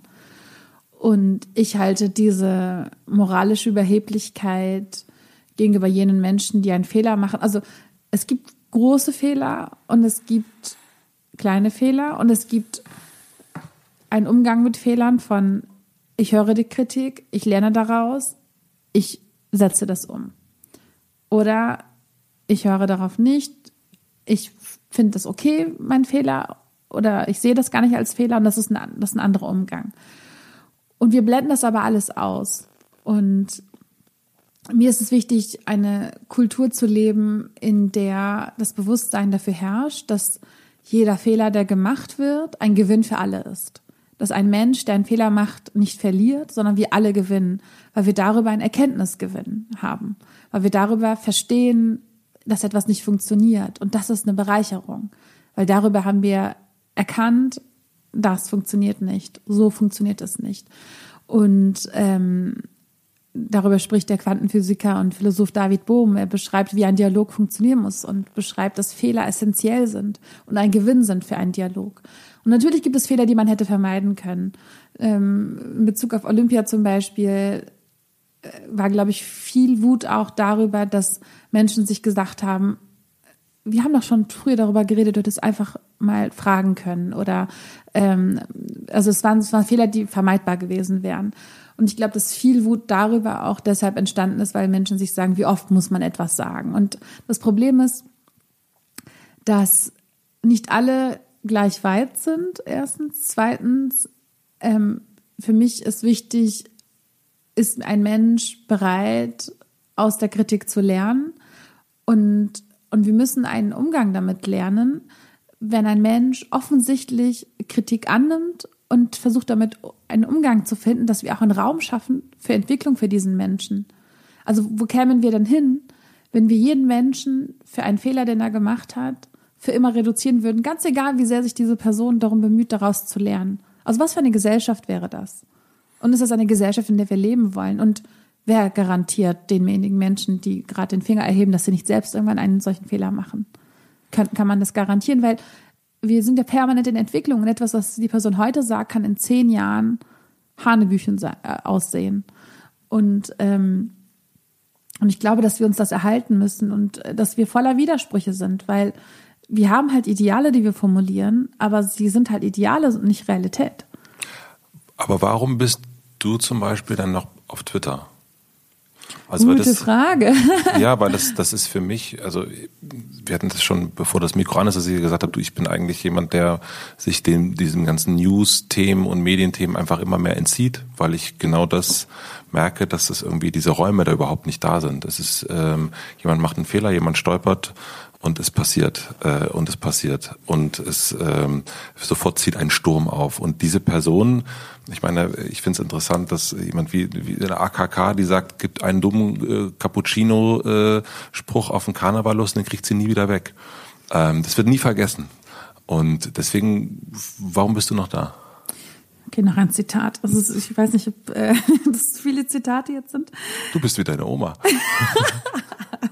Nur, dass sie sich selbst zitiert und ich zitiere andere. du bist auf jeden Fall, du hast ein unglaubliches Zitat von das. Das habe ich schon auch in der Vorbereitung gemerkt. Du kannst wirklich, du kannst zitieren, das gibt's gar nicht. Aber ich finde das schön, weil. Ja, ich finde es auch super schön. Ähm, weil es haben schon so viele Menschen so schöne Sachen ja. gesagt und es ist ein Einbetten in, in einen Kontext. Und das finde ich schön. Weil ich natürlich nicht vom Himmel gefallen bin mit dem, was ich denke, sondern ein ja. Produkt meiner der, der Menschen bin, denen ich begegnet bin und die Personen, die ich, die Bücher, die ich gelesen habe und die Menschen, mit denen ich mich beschäftigt habe. Das mag ich ja deinem Buch auch, dass du nicht äh, das angeeignete Wissen nicht als dein eigenes Wissen verkaufst. Das finde ich total super. Ist aber eigentlich so das Korrekte, oder? Also so, Super so, so, müsste, so müsste das Ja, hundertprozentig. Ja, ja, aber das ist, das machst du sehr, sehr transparent. Und es hat mir total gut gefallen, weil das ganz oft sind so äh, Erkenntnisse, die irgendwo stehen, sind irgendwie, da denkt man, ja gut, das haben die stoischen Philosophen jetzt auch schon mal auch schon mal gesagt, ja. Also ja. Äh, bleib mal, bleib mal ruhig, ja, ist alles in Ordnung. Ich hatte ja. sogar tatsächlich irgendwann den Moment, wo ich dachte so, eigentlich könnte ich nur so eine Zitatesammlung machen und dann ja. müsste sich das schon allen erschließen und äh, ja, es ist ähm, aber, ja. eine Stimme dazwischen zu finden, ist auch eine Herausforderung. Also die Frage war, warum bist du noch bei Twitter? Genau. Und darauf ähm, hast du jetzt ein Zitat. ähm, ein, ein Zitat, das mich bewegt hat, war, ähm, Ron Suskind ist ein Investigativreporter der New York Times und hat ein Interview geführt mit einem der Chefberater von dem ehemaligen ähm, US-Präsidenten George W. Bush. Und der ähm, sagt Folgendes. Also über die USA sagt er, we are an empire now. And when we act, we create our own reality. And while you are studying that reality, judiciously as you will, we'll act again, creating other new realities, which you can study too. And that's how things will sort out. We are history's actors, and you, all of you, will be left to just study what we do. Hmm. Also grob übersetzt sagt er, dass bestimmte Menschen Realitäten schaffen und alle anderen damit beschäftigt sind, darauf zu reagieren und sie zu studieren. Und er sagt, wir sind ähm, die Akteure der Geschichte und ihr, alle ihr, werdet damit beschäftigt sein, darauf zu reagieren, was wir tun. Und warum bin ich auf überhaupt noch in der Öffentlichkeit und in den Medien und versuche etwas beizutragen? Weil ich Realitäten schaffen möchte, weil ich nicht nur damit beschäftigt sein möchte, auf Realitäten zu reagieren, die andere schaffen. Und für mich ist eine Methode, genau darüber zu sprechen. Also zu fragen, warum kommen wir nicht mehr ins Denken? Zu fragen, wie sieht unsere Zukunft aus? Fragen zu stellen, die nicht ein Abarbeiten an dem ist, was irgendwelche AfD-Heinzis äh, verzapfen, sondern ein Hindenken, ein Trainieren der Hirnmuskeln hin zu, wohin wollen wir. Und gar nicht, weil ich Antworten habe, sondern weil allein ein Raum zu schaffen, wo diese Fragen diskutiert werden, schon ein Schaffen einer Realität ist.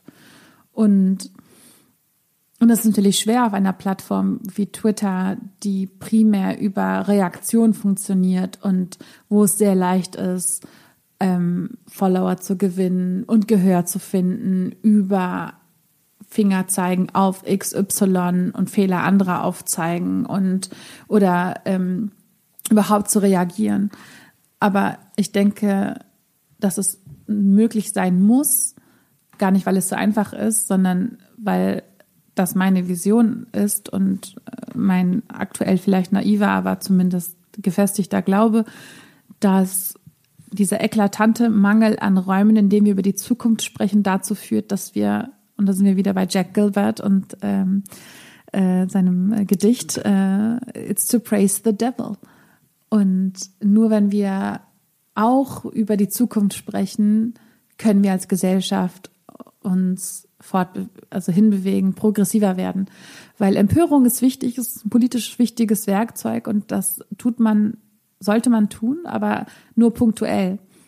Aber gegenwärtig tun wir das permanent und ständig Haltung wahren müssen und beweisen müssen und gegen etwas halten müssen, bedeutet, dass man sich nicht fortbewegt in die Zukunft und vor allem damit beschäftigt ist, dass es nicht schlimmer wird. Aber das ist kein, kann kein Ziel sein, zu bewahren, dass Dinge schlimmer werden, sondern das Ziel muss sein, dass Dinge besser werden. Und wenn wir nicht die Gesellschaft dahingehend ziehen und bewegen, stagnieren wir. Aber wo hast du zuletzt den Raum in den etablierten Räumen erlebt, wo das passieren kann? Also wo du also frei denken konntest, wo du frei wachsen konntest? Also ich sage nicht, dass es schon da ist, aber ich versuche es gerade.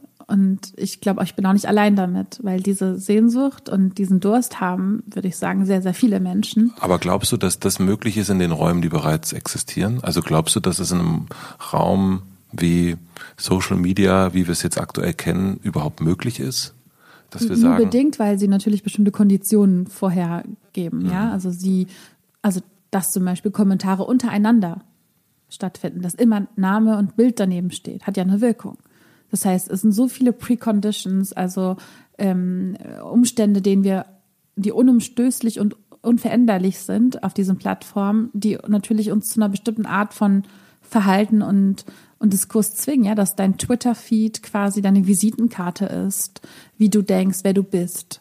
Ähm, Facebook, Instagram, all diese, also alles, was wir sagen, in die Welt tragen, sagt ja viel mehr über uns aus als über die Welt. Mhm. Und das macht natürlich etwas mit der Diskurskultur, weil es dann weniger um die Sache geht, als um den Menschen, der dahinter steckt und sein Ego und, und wie er gesehen möchte, also wie er gesehen werden möchte und ähm, für wen er gehalten werden möchte. Ähm, und wenn aber nicht mehr die Themen im Mittelpunkt stehen, sondern Egos, dann kommen wir ja gar nicht weiter. Deshalb geht es tatsächlich bedingt nur. Aber ähm, ich finde, den Raum zu öffnen, darüber zu diskutieren, wie wir miteinander ins Gespräch kommen sollten, schafft die Möglichkeit in analogen Räumen oder aber auch vielleicht in etablierten Medien äh, zu experimentieren und neue Konditionen zu schaffen, wo ähm, neue Gesprächsformate entstehen können. Nicht um alles andere abzuschaffen, sondern wir brauchen auch Korrektive. Und diese Orte könnten als Korrektiv wirken, sodass junge Menschen nicht im Irrglauben leben, das, was sie auf Twitter erleben oder was sie in Talkshows erleben, sei die hohe Kunst des Miteinander ins Gespräch kommens, sondern das ist für mich die, eine niedrige Form des vermeintlich Miteinander ins Gespräch kommens, weil dort man nicht tatsächlich miteinander ins Gespräch kommt, sondern nur sich selbst hört und äh, am anderen sich abarbeitet. Ich glaube, dass du diesen Raum schaffen musst. Also ich meine, das äh, äh, äh, fängt hier eine Übergriffigkeit an. Nein, aber ich glaube, das ist ähm, also was du erst erzählt hast von diesen Erzählabenden, ja, also das ist ja eigentlich genau das. Das mhm. ist genau der Raum und das ist genau das, wo das stattfindet, aber nicht mit der Intention, dass wir jetzt da in so einen Raum reingehen und streiten, sondern das ist eigentlich ein Raum, in dem wir uns begegnen. Und ich glaube, dass niemand verallgemeiner das jetzt sehr äh, im, im, äh, im Museum der Sprache, ähm, zu Social Media geht, also gerade zu Twitter geht äh, und sagt, ich möchte mich jetzt hier verbinden. Ähm, sondern es geht eigentlich darum zu sagen, guck mal, wer bin ich? ich ja, aber es gibt auch schon Communities, die daraus entstanden sind. Ja. Ne? Also, wann also ist die letzte, wann, früher, wann ist die letzte entstanden? Also äh, zum Beispiel ähm, eine Literaturszene, wo sich Menschen nun verbinden, ja. Also Menschen, die eigentlich alle einsam am Tisch für sich ja. arbeiten, nun darüber Gemeinschaft entwickeln können, sich austauschen können, ähm, auch darüber kritisch reflektieren können, warum nur Bücher von Männern besprochen werden und eine Stimme erheben können, Dinge, die sie vorher nur begrenzt tun konnten. Mhm. Also ähm, auch Minderheiten, die nicht sprechen konnten, marginalisierte Gruppen, die nicht gehört worden sind, die nun darüber Gehör finden. Ähm, also ich, ich ähm, sehe schon extrem viel Potenzial darin. Und ich glaube, es ist auch wichtig, ähm, also viel, viel Aggression und viel Wut kommt ja zumindest bei den äh, Themen, die wir jetzt gerade besprochen haben, auch daher, dass Menschen einfach kein Perspektivbewusstsein entwickeln, dass Menschen mit so viel Mangel an Demut an die Welt herangehen, dass es fast wehtut beim Zuschauen. Aber glaubst du, dass das besser wird, wenn man das, also wenn man das in Nee, diesem nee das glaube ich nicht. Ich Ja. versuche nur zu erklären, warum, woher diese Wut kommt. Also ich Ja. glaube nicht, dass, also ich sage selber, ne, ich war wütend und das hat mir, weder mir gut getan noch der Sache. Mhm. Ja. Und ähm, aber es geht, es ist schon wichtig, darüber zu sprechen, woher das kommt. Es kommt nicht daher, weil diese Menschen äh, böse Menschen sind oder ähm, hm, keine Fehlerkultur leben wollen. Also ich spreche jetzt verallgemeinert, vielleicht gibt's auch solche, die äh, böse sind und alles mögliche, aber ähm, um, um zu schauen, so woher kann das kommen und was kann man, das sage ich auch nur, um zu gucken, was kann man daran ändern oder man muss ja auch, also ich versuche, wenn ich Kritik bekomme und ich bekomme krasse Kritik und auch viel Hass und auch Verleumdung und alles Mögliche, ich versuche immer zu ergründen, was ist mein Anteil daran, ähm, woher kommt es? Ähm, und nicht um das zu entschuldigen zum Teil, weil manche Sachen sind einfach heftig, sondern um zu schauen, mh, um das zu verstehen, soweit ich kann, um zu schauen, was kann ich daraus lernen und was kann ich daraus mitnehmen. Und das ist dann ein extrem schmerzhafter Prozess zum Teil, aber äh, mich trainiert es darin, Perspektivbewusstsein zu entwickeln und ein Bewusstsein für die Perspektive des anderen Menschen, weil häufig ist da ähm, Wahrheit drin, häufig ist da Schmerz drin, häufig ist da ähm, eine Perspektive darin, die nicht gesehen, nicht gehört wird. Und viel Wut, wenn es zum Thema Rassismus geht, kommt natürlich daher, dass man ein Leben lang sich den Mund fusselig redet und trotzdem sich wenig verändert und wandelt und Menschen die Verantwortung über Rassismus zu unterrichten, zu lernen, denjenigen Menschen ähm, abwalzt, die davon betroffen sind. Wir machen eine klitzekleine Werbeunterbrechung. Mein heutiger Werbepartner ist Moulin Rouge, das Musical. Sicher habt ihr schon mal von dem berühmten Nachtclub Moulin Rouge in Paris gehört. Dazu gibt es exklusiv in Köln ein spektakuläres Musical, das im Jahr 1899 spielt und auf dem gleichnamigen Oscar-prämierten Film von Baz Luhrmann basiert. Nicht nur der Film, sondern auch das Musical konnte schon zahlreiche Zuschauerinnen und Zuschauer begeistern und gilt deswegen als das aktuell erfolgreichste Musical in Deutschland. Es hat sogar schon zehn Tony Awards abgestaubt. Falls ihr nicht wisst, was die Tony Awards sind, ich wusste das auch nicht. Es handelt sich dabei um den wichtigsten Theater- und Musicalpreis, also quasi vergleichbar mit dem Oscar in dieser Kategorie. Sollte man sich also nicht entgehen lassen, das Musical. Wenn ihr nun Lust habt auf große Emotionen und einen Soundtrack quer durch die Popmusikgeschichte, solltet ihr euch ein Ticket sichern. Das gibt es bereits ab 59,90 Euro und den Link findet ihr natürlich wie immer in meinem Linktree in den Shownotes. Vielen Dank an Moulin Rouge, das Musical, für die Unterstützung dieser Folge. Und nun zurück zum Gespräch. Wie schaffst du das in so einer, also das hatte ich erst schon mal so ein bisschen gefragt, aber jetzt, je länger ich dir zuhöre, desto mehr frage ich mich, wie schaffst du es bei dir zu bleiben? Also wie schaffst du das bei dir, auch bei deiner Familie, bei deinem Sohn, bei deinem Mann zu bleiben und nicht die ganze Zeit, ja, über diesen Wahnsinn, den du dir, also du ziehst dir den ja wirklich noch rein, offensichtlich, ich weniger, ähm, da irgendwie, ja, wie schaffst du es bei dir zu bleiben? Was ist dein Raum für dich?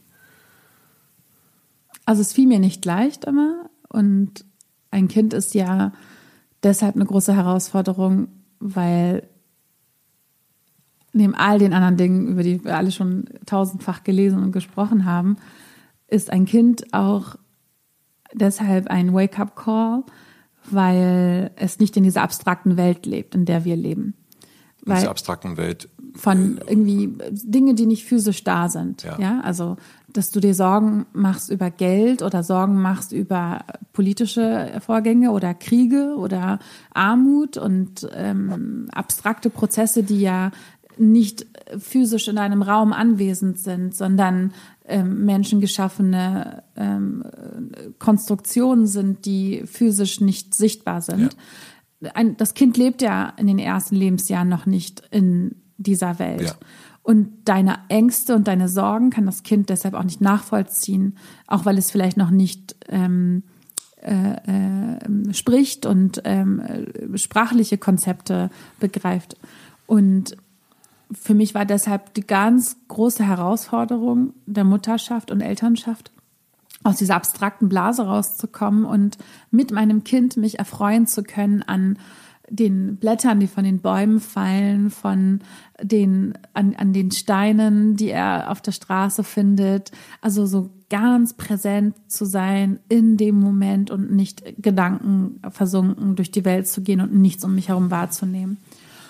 Und und es fiel mir nicht einfach. Das war für mich vielleicht eine der größten Herausforderungen, weil ich ein Mensch bin, der ein Leben lang in dieser abstrakten Blase hätte leben können, hätte ich kein Kind gehabt. Oder hätte ich nicht selber dann irgendwann mhm. physische Beschwerden gehabt, die mich gezwungen hätten, mich von allem zu lösen und um den Erhalt meines Körpers mich zu kümmern. Ähm, und für mich ist bei mir sein, rauszukommen aus dieser abstrakten Blase und Welt. Und ich kann nicht sagen, ich schaffe das, weil es ähm, immer eine, eine, bestehende Herausforderung für mich ist. Aber was mir hilft, ist ähm, zum Beispiel nicht nur die Welt als etwas zu sehen, worum ich mich sorgen kann und sollte, sondern auch mein Herz. Und das eigene Herz zu pflegen. Dass auch, dass, es, dass mein Herz ein Organ ist, was von mir gepflegt werden muss. Das heißt, dass ich mich mit den Krankheiten meines Herzens befassen muss. Und ähm, dass meine Verantwortung auch ist, ein, dass ich eine Verantwortung gegenüber mir selbst trage. Und und das das schärft den Blick noch mal ganz anders auf sich.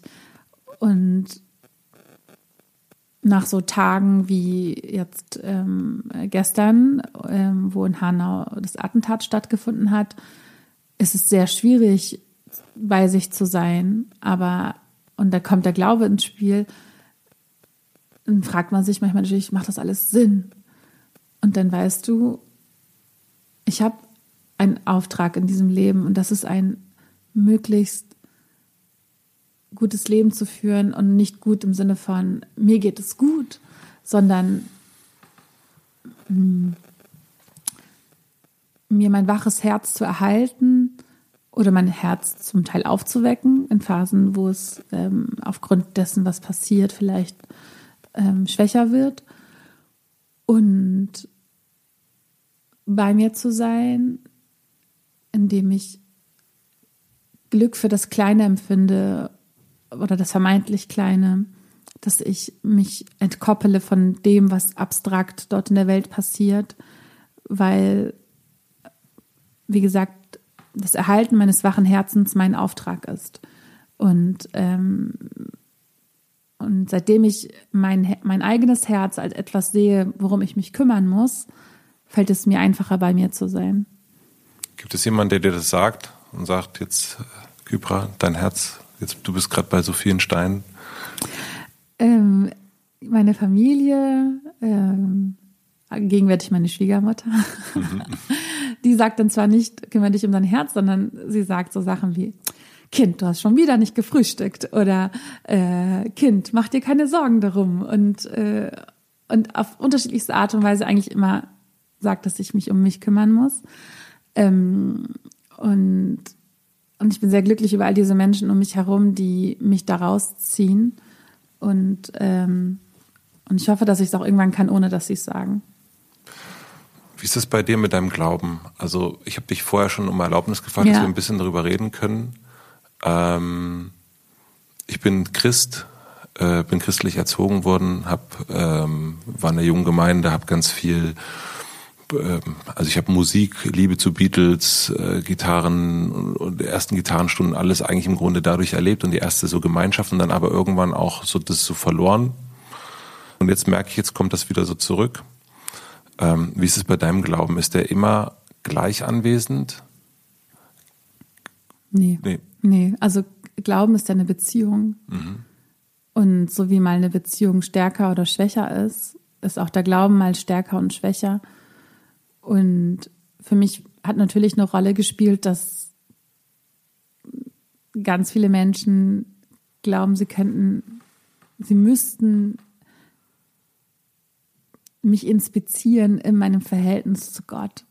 Mhm. Und sie hätten ein Anrecht darauf zu ergründen, ähm, wie, also so viele Menschen schnüffeln da rein und erlauben sich ein Urteil, dass ich viele Jahre überhaupt nicht darüber sprechen konnte, weil das mit so viel Gewalt verbunden war, mit so viel ähm, Häme und Niedertracht und und natürlich ist aber eine Beziehung etwas, was verwundbar ist und mm, fluide und schwer greifbar und oftmals auch nicht in Worte zu fassen. Und im, im Buch sage ich das ja auch an einer Stelle. Für mich war immer darüber sprechen zu müssen, etwas, was dazu geführt hat, dass ich versucht habe, Worte zu etwas, für etwas zu finden, wofür es vielleicht noch gar nicht Worte gab. Und dann versuchst du im Koordinatensystem eines anderen Menschen durch das Nadelöhr der Sprache etwas zu zwängen, was. Damit er es versteht. Ja, und, und mhm. dann sagst du am Ende und probierst und probierst und die Person versteht es nicht, weil ja. sie das beispielsweise, äh, ein Beispiel, das ich anwende, ist, ähm, als müsstest du jemanden, der das Konzept von Liebe nicht versteht, beschreiben, warum du mit deinem Partner zusammen bist. Ja. Und dann versuchst du es dies und jenes und beschreibst die Gefühle und alles und jenes und, und kommst nicht weiter und irgendwann nutzt du eine Erklärung, die der Person, für die Person nachvollziehbar ist und sagst einen Satz wie, er bietet mir finanzielle Sicherheit. Obwohl es überhaupt nicht dein Grund ist, obwohl ja. das nicht Liebe ist. Aber das ist etwas, was diese Person glaubt zu verstehen. Mhm. Und dann sagt die Person, ah ja, okay. Und du sagst aber, das ist aber nicht Liebe. Und so tut sich eine riesengroße Schlucht auf zwischen dem, was du versuchst in Worte zu fassen und dem, was du in Worte gefasst hast. Und und deshalb fällt es mir nach wie vor schwer, öffentlich über dieses Thema zu sprechen. Aber in den letzten Jahren merke ich, dass ich immer mehr besser Worte für bestimmte Dinge finden konnte. Und, und gestern war so ein, oder heute Morgen bin ich aufgewacht und habe zu meinem Mann gesagt, ich bin so dankbar, dass ich das in meinem Leben habe. Mhm. Weil die Sinnfrage klärt sich. Die, die, die Frage danach, warum wir leben, warum wir existieren, was unser Auftrag auf dieser Welt ist. Das, Inwiefern? Weil du, selbst wenn niemand mitbekommt, was du tust und was du probierst und was du versuchst, du gar nicht erst diese Anerkennung brauchst, weil wenn du glaubst, weißt du, dass du losgelöst bist von der Anerkennung durch andere Menschen. Hm. Und du hast eine ganz andere Motivation und ganz anderen inneren Drang, als Mensch dich weiterzuentwickeln und einem von dir persönlich formulierten Ideal zu entsprechen, der dich so befreit einfach. Und und, und das ist so, so, so eine ganz schmale Gratwanderung zwischen die gesamte Welt umarmen und lieben und Verantwortung versuchen zu übernehmen und zugleich loszulassen. Und das ist so eine große, also es, das widerspricht sich alles vermeintlich, ja. Irgendwie alles zu sehen, zu umarmen und zu versuchen zu begreifen und zugleich loszulassen. Und Glauben ist ja immer voller Widersprüche. Aber nur vermeintlicher, weil du kennst es vielleicht selber, das, das fügt sich ja alles. Und deine, deine Verantwortung und Macht zu spüren und zugleich deine Machtlosigkeit. Und, und beides zusammen zu leben, ist die große Herausforderung des Lebens und zugleich etwas, worin du Kraft findest oder worin ich Kraft finde im Glauben. Ja. Wie begleitet dich das im, im Alltäglichen oder vielleicht du hast es ja gerade gesagt, ne, wir, wir treffen uns gerade einen Tag nach Hanau. Ähm, wie begleitet dich das an so einem Tag wie gestern? Mhm. Okay. Ah. ähm, gestern war ein extrem trauriger Tag, weil so viele Jahre Menschen schon gewarnt haben, weil schon der NSU war, weil schon Uri Jallo war, weil schon Halle war, weil ähm, schon so viele Attentate stattgefunden haben, schon so viel Gewalt stattgefunden hat, weil schon so viele Menschen von Mehmet Daima Güler über so viele andere Anwälte, die immer wieder gesagt haben, der NSU war kein Trio. Mhm. Und, und dann warnen all diese Menschen jahrelang und werden nicht ernst genommen. Und vor ein paar Tagen schrieb noch ein befreundeter Wissenschaftler Ozan Zakir Keskin Kilic im, bei Zeit Online, muss ich erst getötet werden, bis diese Gefahr ernst genommen wird. Und das ist so bitter, dass dann einige Tage später genau das passiert. Und gestern war deshalb ein sehr trauriger Tag für mich und ein sehr schmerzhafter Tag, weil diese Männer, die ermordet worden sind, diese Menschen, die ermordet worden sind, das sind Menschen, die hätten meine Brüder sein können, mein Sohn sein können, mein Vater sein können, meine Cousins sein können. Und Menschen, die in unserem gegenwärtigen Diskurs so entmenschlicht werden, das sind Gefahrenquellen, das sind ähm, mafiose Strukturen und ähm, gefährliche, bedrohliche Menschen, die nicht einmal unseren Mitleid, unser Mitleid verdienen. Und als ich dann das Video gesehen habe von dem Mohammed B., der überlebt hat und im Krankenhaus beschreibt, ähm, was er erlebt hat und wie ein netter Jung unter ihm lag und eine und eine ähm, große Wunde am Hals hatte und dann sagt, dass er seine Zunge nicht mehr fühlt und dass er nicht mehr atmen kann. Und er sagt zu ihm, er spricht das Glaubensbekenntnis. Und dann spricht er es und, und du merkst in so einem Moment, am Ende hast du oder hatten diese Menschen und habe ich für mich nur Gott und ähm, dein Glauben und das ist das, was uns Menschen alle auch verbindet, auch wenn Menschen nicht glauben oder gar nicht an Gott glauben oder ablehnen. Wir sind am Ende nur Menschen, die endlich sind und, und die Verantwortung dafür tragen, das Leben, was wir haben, möglichst gut zu leben und, und anderen Menschen möglichst Gutes zu tun und daran zu arbeiten, dass wir an einer Gesellschaft leben, in der wir alle ebenbürtig menschlich miteinander leben können, im Frieden leben können. Und dort fanden Menschenleben ein Ende, weil diese Menschen so entmenschlicht worden sind, dass man in ihnen primär nur Gefahren gesehen hat. So sehr, dass dieser Mörder an ihnen keine Menschen mehr sehen konnte, weil er so, weil er weil wir rassistisches Gedankengut in dieser Gesellschaft haben, weil wir durch unsere Sprache, durch die Art und Weise, wie wir über Menschen sprechen, Menschen so verzerren und ihnen Fratzen aufsetzen und Masken aufsetzen, sodass auf der Straße nicht einmal du Menschen sehen kannst als Menschen. Sodass diese Männer, wenn sie in Busse steigen, erstmal sicher gehen müssen, dass niemand in ihnen eine Gefahr sieht ihrer Umgebung signalisieren müssen, ich bin nicht gefährlich. Und, und, und gestern war nicht, war keine Überraschung. Und gestern war nicht etwas, was aus heiterem Himmel kam. Die Saat wurde über Jahre gesät und wir alle tragen eine Mitverantwortung für das, was gestern passiert ist. Und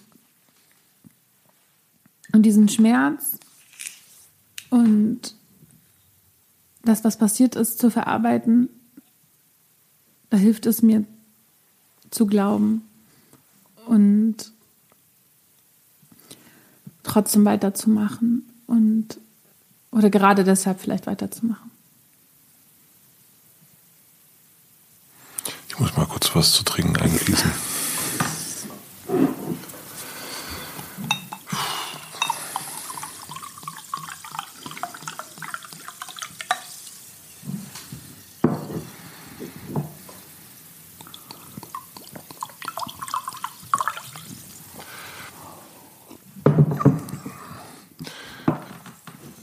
Für mich war das gestern, weil ich auch gerade dein Buch die Tage gelesen habe,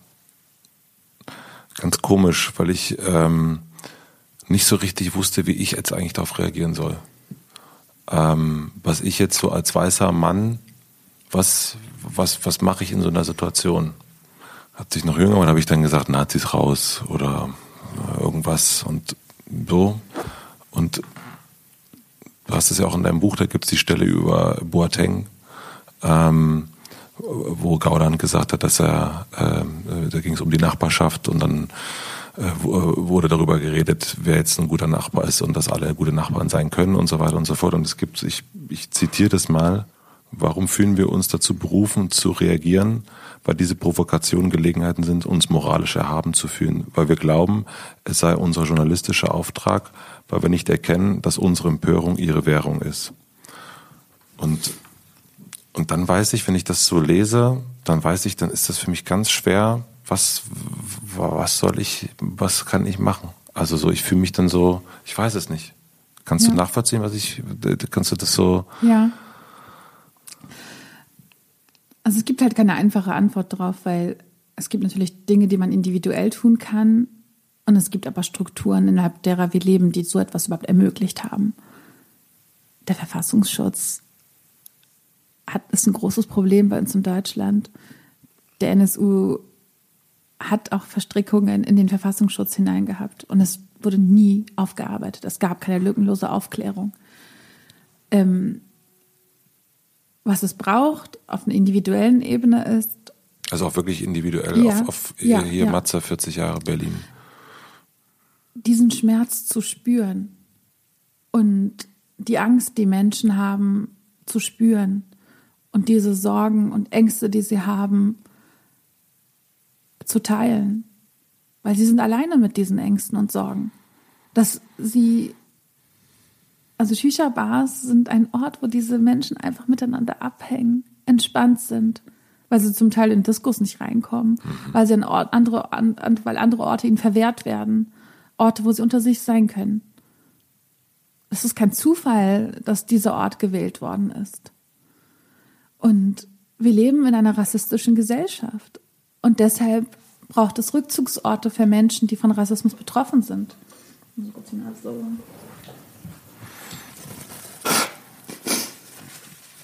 Und letztlich ist es so,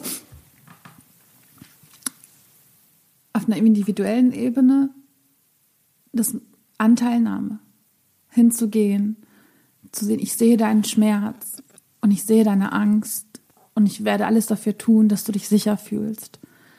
Und man fühlt sich sicher nicht nur, wenn endlich Rassismus in der Polizei, in Sicherheitsapparaten, im Verfassungsschutz thematisiert wird. Man fühlt sich auch sicher, wenn man weiß, die Menschen um mich herum sehen meine Angst. Und ich bin nicht allein dafür verantwortlich, dass sie gesehen wird. Ich bin nicht allein dafür verantwortlich, dass meine Sorgen wahrgenommen werden. Ich darf jetzt leiden und trauern und das und, und versuchen zu heilen. Und die Menschen um mich herum, die nicht verwundet worden sind mit dem, was gestern passiert sind, können damit beschäftigt sein, zu ermöglichen, dass ich mich wieder sicher fühlen kann. Und, und das ist eine individuelle Verantwortung, die wir alle tragen. Aber jetzt habe ich zum Beispiel, deswegen bin ich da so ein, ähm, hatte ich so ein, so ein, so ein Verunsicherungsgefühl. Jetzt bin ich stellen wir uns vor, ich fahre wieder im Taxi ähm, und da ist jemand, den ich denke, der so aussieht, wie als hätte er einer sein können, der. Und dann spreche ich ihn darauf an und, und sage, das tut mir leid, was da passiert ist. Oder ich, ich nehme Anteil. Und dann habe ich das Gefühl, stecke ich ihn nicht gerade auch wieder in ein Museum, stecke ich ihn nicht gleich, mache ich ihn nicht zu einem Benannten damit. Vielleicht ist er jemand, der überhaupt nichts damit zu tun hat und in dem Moment vielleicht auch gar nicht weiß, was, was will denn der Typ ja. da gerade von ihm. Ja, das ist so ein klassisches Problem von, wie spricht man über Rassismus, ja. ohne Rassismus zu reproduzieren. Genau. Wie, und dann gibt es häufig so den Impuls, okay, gut, ich sehe Farbe nicht, ne? also ich bin colorblind. Und, und das ist, aber in der Gesellschaft leben wir ja noch nicht. Also Menschen sprechen ja nicht über Rassismus und über ihre eigene Hautfarbe oder ihre eigene Religion oder ihre eigene Identität, weil sie Lust haben, sondern weil sie deshalb oder weil sie, weil diese Faktoren Grund sind für Rassisten, sie deshalb auszugrenzen. Und Identitätspolitik kommt nicht daher, dass Menschen Bock haben, reduziert zu werden auf eine Facette ihres Seins, sondern weil sie auf eine Facette ihres Seins reduziert werden, permanent im Leben Gewalt, Unterdrückung oder Diskriminierung erfahren. Und, und die Lösung wäre natürlich, dass es es nicht, nicht mehr gibt. Aber das sind wir noch nicht. Ja. Aber das sind wir noch nicht. Und, und deshalb muss man deshalb ist Handeln immer ein Kompromiss zwischen Ideal und Realität.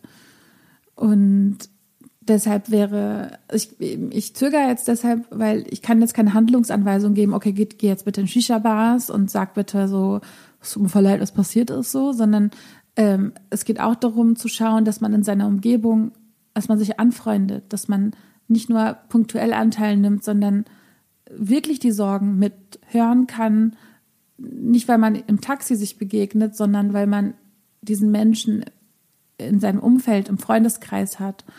Und es gibt natürlich Gründe, warum Freundeskreise nicht sehr divers sind, weil ähm, so wie, so wie bestimmte Freundeskreise nur aus Männern bestehen, weil es für eine Frau in diesem Freundeskreis so anstrengend sein kann, weil sie permanent subtil, ohne dass diese Männer es sich bewusst wären, sexistisch irgendwie kommentiert wird. Äh, nicht, weil die das bewusst tun, sondern weil wir in einer Gesellschaft leben, die diese Art von Reden ähm, ermöglicht ja. und, und ähm, Anreize bietet. Das heißt, der Mangel an Perspektivbewusstsein von Privilegierten führt dazu, dass diejenigen, die weniger privilegiert sind, große Kraft aufbringen müssen, wenn sie in diesen Räumen existieren wollen. Und deshalb zieht man sich eher zurück. Hm. Und der Mangel an Vielfalt in bestimmten Räumen liegt nicht daran, dass Menschen nicht die Kompetenzen hätten, in diesen Räumen zu sein, sondern weil in diesen Räumen nicht genug Demut besteht für die Perspektiven anderer. Nicht, nicht weil sie das absichtlich nicht besitzen, hm. sondern weil sie die Mauern nicht sehen und auch nicht erkennen, dass es ihre Verantwortung ist, die Mauern zu erkennen. Weil, um bei dem Beispiel des Freundeskreises zu bleiben, wo nur Männer sind und nur eine Frau, weil diese Frau dann permanent in der Verantwortung sein wird, zu erklären, das ist sexistisch, weil so, das verletzt mich, weil so. Und irgendwann, und entweder sind männlichen Habitus an und tut so, als sei sie nicht mit gemeint, wenn über Frauen äh, abwertend gesprochen wird, weil sie ist ja die Ausnahme. Oder ähm, wenn, wenn äh, irgendwie sexistische Witze gemacht werden, weil sie ist ja nicht mit gemeint so und sie dann wirklich das an sich abperren lassen kann, aber es ist ein Negieren ihrer Perspektive, die ermöglicht, dass die andere Perspektive so bestehen bleiben kann. Und, und das müssen wir lernen als Gesellschaft, dass unterschiedliche, dass eine Perspektive nicht absolut sein kann, dass man nicht, dass man Umsichtigkeit lernt, dass man lernt, dass ähm, die eigene Perspektive auf die Welt nur eine von Milliarden ist. Aber das geht ja eigentlich erstmal nur, indem wir fragen, wie geht's dir? Es geht so und aber auch einlassen auf die eigene Perspektive und, und erkennen und eigenständig versuchen zu erkennen, ähm, wo bin ich blind oder um jetzt keine ableistische Sprache zu nutzen, äh, äh, was sehe ich nicht? Ähm, ähm, was berücksichtige ich nicht? Und, und das ist ein schmerzhafter Prozess, weil du hast es selber gesagt, das führt zu einer Verunsicherung. Weil alles, was du weißt, gilt vielleicht nicht in der Form. Und aber das ist so eine Precondition, die so viele Menschen in unserer Gesellschaft erleben, ja. Wenn du aus der Arbeiterschicht kommst und dann in Akademikerschichten unterwegs bist, dann gilt alles, was du dein Leben lang mitbekommen hast, plötzlich nicht mehr und du musst dich durch neue Codes navigieren. Das heißt, wir Menschen können das eigentlich. Ähm, wir können unterschiedliche Codes erlernen. Wir können uns durch unterschiedliche Szenen, Kulturen, Sprachen, Welten, Städte, Dörfer navigieren. Ähm, und, und das ist eine Kompetenz, die wir uns antrainieren müssen und wo ne, ähm, ähm, Rainy Lodge hat ein Buch geschrieben, uh, Why Don't Talk to White People about, uh, about Race Anymore. Ja. Ich glaube, so war der Titel. Und das kommt natürlich aus einer Frustration heraus, weil diejenigen, die sich ändern müssen, sind ja diejenigen Menschen, die privilegiert sind. Und wenn du permanent damit beschäftigt bist, denen zu erklären, dass, ob sie sich überhaupt ändern müssen, dass, ob da überhaupt ein Problem besteht, dann kommst du irgendwann nicht mehr weiter.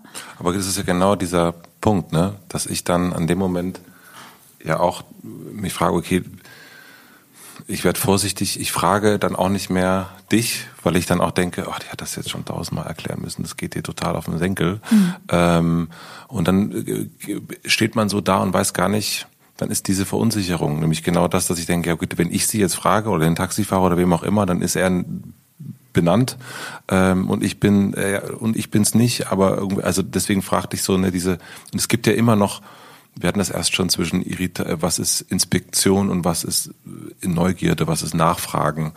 Ähm, und das ist, das ist gar nicht so einfach. Ja, weil du als Individuum gar nicht aus dem System ausbrechen kannst. Und eigentlich müsste äh, Anti-Bias-Training schon an der Schule stattfinden genau. und antirassistisches Wissen schon ähm, Teil der äh, in der Schule schon gelehrt werden.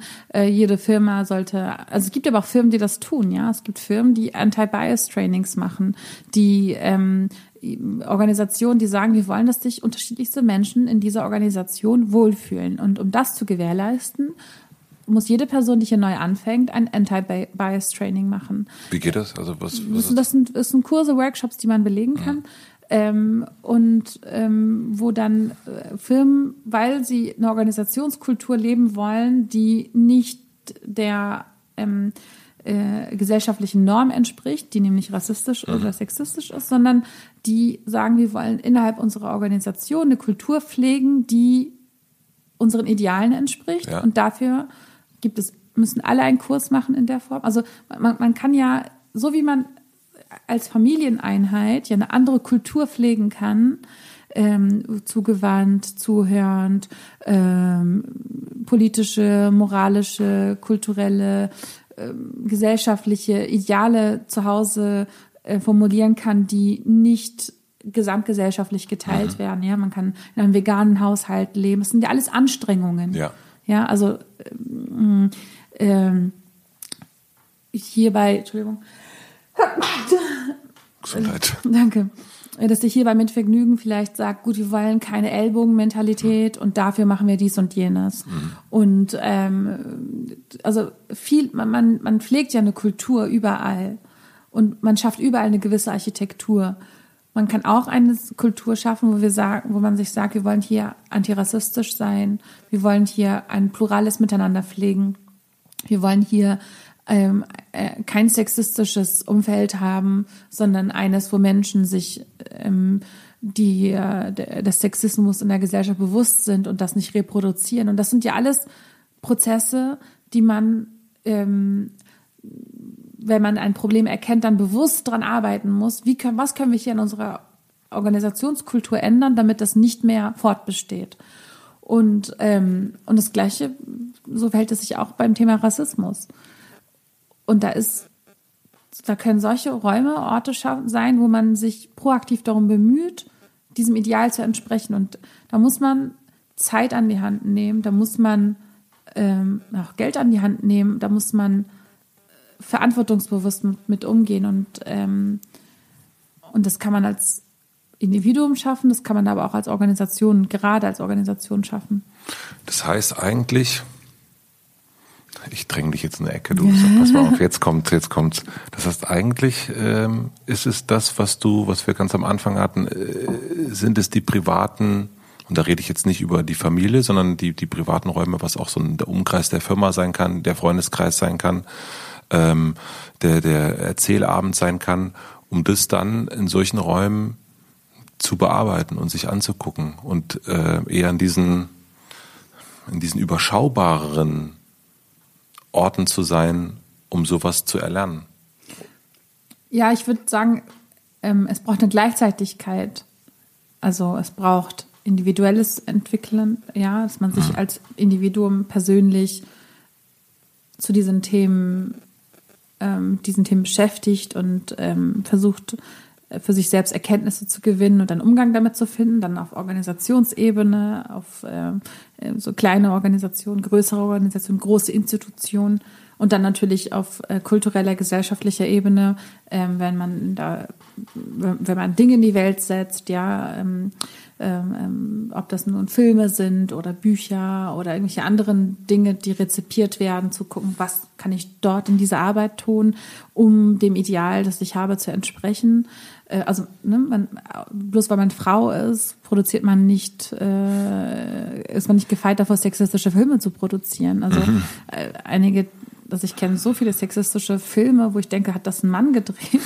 äh, der frauenfeindlich war, die von Frauen produziert worden sind, weil man lernt, mit den Augen eines Mannes auf die Welt zu schauen. Ähm, das heißt, ähm, das ist eine Ebene. Dann natürlich die politische Ebene. Ähm, äh, wer sind unsere Repräsentantinnen? Die, der, also wir haben 30 Prozent Frauen ungefähr im Parlament, im Bundestag, was ja horrend ist mhm. ähm, für Deutschland 2020.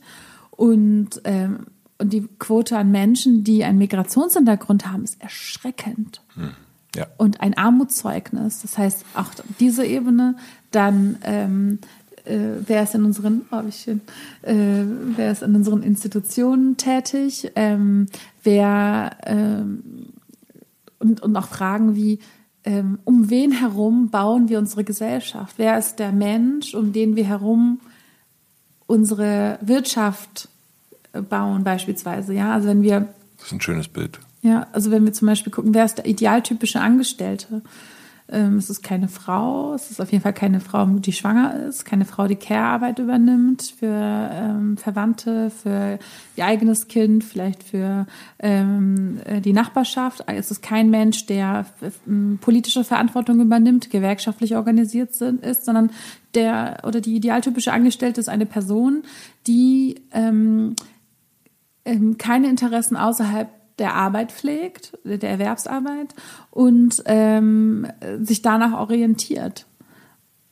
Und, und alle Menschen, die nicht so sind, sind ja, weichen von der Norm ab und stoßen, laufen gegen Wände. Ja, merken, ich kann nicht gleichzeitig dieser Arbeit nachgehen und politische Verantwortung übernehmen, weil ich deshalb weniger verdiene und dann kann ich meine Miete nicht mehr zahlen und dann wird plötzlich politische Arbeit eine Arbeit für extrem privilegierte Menschen, die es sich leisten können, zeitlich und mhm. finanziell. Und, und diese Fragen müssen wir uns stellen. Um wen herum baue ich meinen Arbeitsplatz? Also wer ist der oder die idealtypische Angestellte bei Mitvergnügen? Wer ist der oder die idealtypische Wählerin äh, für die Partei X? Und wenn man sich diese Fragen stellt, dann sieht man, um wen herum man alles baut. Und dann ist die Frage, warum kommt X nicht? Dann plötzlich eine Frage, die sich leichter beantworten lässt. Da ist man wieder bei der Architektur. Ja. Wer soll da drin leben? Ja. Nun bist du ja ein, eine sehr, obwohl du sehr viele Steine zu tragen hast, ja, eine sehr hoffnungsvolle Person. Zumindest habe ich immer das Gefühl, also auch in der Vorbereitung, ähm, wenn ich mir so Sachen angeschaut habe, dass da, und vor allen Dingen, wenn ich es gehört habe, auch in, anderen Podcasts, bei Role Models zum Beispiel, habe ich immer so eine, äh, eine sehr, sehr freudige, äh, hoffnungsvolle Person ähm, äh, im Ohr gehabt, trotz der vielen Steine, wie wir jetzt äh, heute auch nochmal gelernt haben. Was gibt dir gerade besonders Hoffnung? Hm. Was mir Hoffnung gibt, ist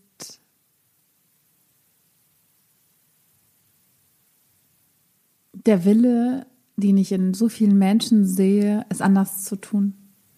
Sich zu trauen, Dinge anders zu machen und besser zu machen. Und dass so viel Bereitschaft da ist, dass so viel Lust da ist und dass Menschen sehen, was schief läuft und händeringend nach Antworten suchen, wie sie es besser machen können. Und das ist die beste Grundlage dafür, es besser zu tun. Und es geht gar nicht darum, dass jetzt irgendwie gute Antworten da wären oder ähm, ein Allheilmittel gefunden wäre, sondern der Wille bei so vielen Menschen, Dinge nicht sich wiederholen zu lassen. Die, auch die Verzweiflung, die ich in vielen Menschen sehe, weil sie unglücklich sind mit der Art und Weise, wie Dinge jetzt laufen.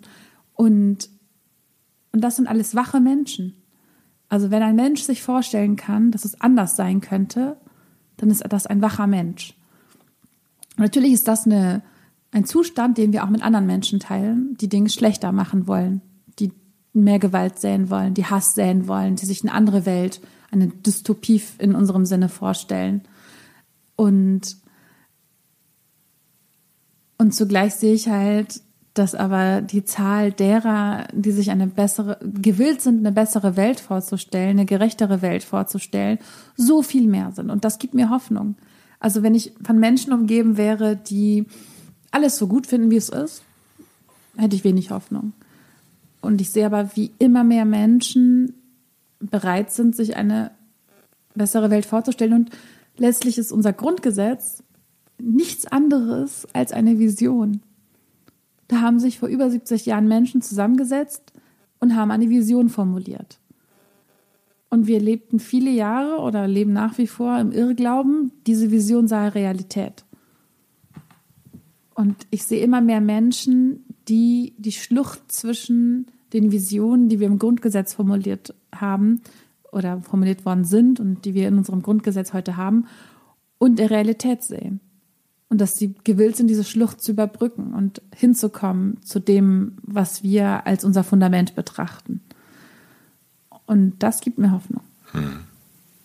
Das kann ich äh, auch unterschreiben. Ich merke auch, dass es immer mehr Leute gibt, die irgendwie anfangen, so, ähm, ja, äh, wenn, wenn, wir von Schluchten reden, Brücken zu bauen und zu gucken, wie man das irgendwie ähm, auf die Kette kriegen kann, ja. dass das funktioniert. Also weil es halt mehrfach im Gespräch jetzt viel, ne? Also ich verstehe, dass, dass, dass das eine Verunsicherung bedeutet.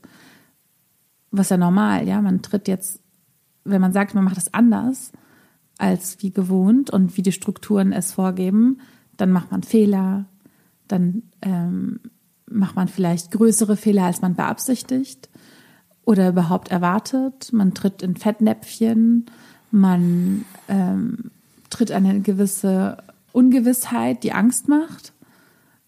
Und vor allem gibt es keine Antworten. Also wir wissen nicht, wie eine tatsächliche, also eine Gesellschaft aussieht, in der unser Grundgesetz Realität ist. Wie, ja, es gibt nur die Vision. Und, und diese Angst, diese Verunsicherung, sie kann dazu führen, dass man sich nichts mehr traut. Aber wir müssen uns den Raum nehmen, diese Vision auszuprobieren. Ich habe für das Ende noch drei schnelle Fragen. Ja, okay. Ähm, wir haben ganz, ganz viel über andere, auch äh, Zitatgeber gesprochen. Ähm, was wäre ein Buch, jetzt äh, sind wir hier zusammen in diesem Raum, was wäre ein Buch für alle Menschen, die hier jetzt mit uns beigewohnt sind, äh, was, was wir unbedingt lesen sollten? Oh, ein Buch nur. Ähm. Hm. Äh, aktuell gibt es folgende Bücher, die ich empfehlen würde. Ähm, einmal von, äh, oh Gott, auf Deutsch heißt, warte. äh, Küper und ihr Handy, ne? Das ist wirklich, das ist dein Gehirn, dein zweites. Sammelst du das alles immer so? Und wo, wo sammelst du die das dann? Also das musst du mir mal erklären noch. Genau, also sie heißt ähm, Caroline Criado Perez, eine äh, britische Journalistin, die das Buch geschrieben hat, äh, Invisible Women auf Englisch, ja. auf Deutsch Unsichtbare Frauen, wie eine von Daten beherrschte Welt die Hälfte der Bevölkerung ignoriert. Ähm, als zweites würde ich empfehlen von Anand Giritaradas äh, Winners Take All. Das gibt es leider noch nicht auf Deutsch, glaube ich. Ähm, dann würde ich empfehlen von ähm, Alice ähm, Haruko ähm, äh, was weißt du über äh, äh, was weißt du über Rassismus nicht wissen, aber wissen sollten. Und von Tupoka Ogette das Buch ähm, Exit Racism. Und eines, das mich auch sehr bewegt hat, war von Grada Kilomba das Buch Plantation Memories. Und muss ich aufhören? Nee. nee. Ähm, Du liest offensichtlich viel. ja, aber es sind halt auch so Standardsachen, Ja. die, ähm, die super. bewegen und äh, zum Umdenken bewegen.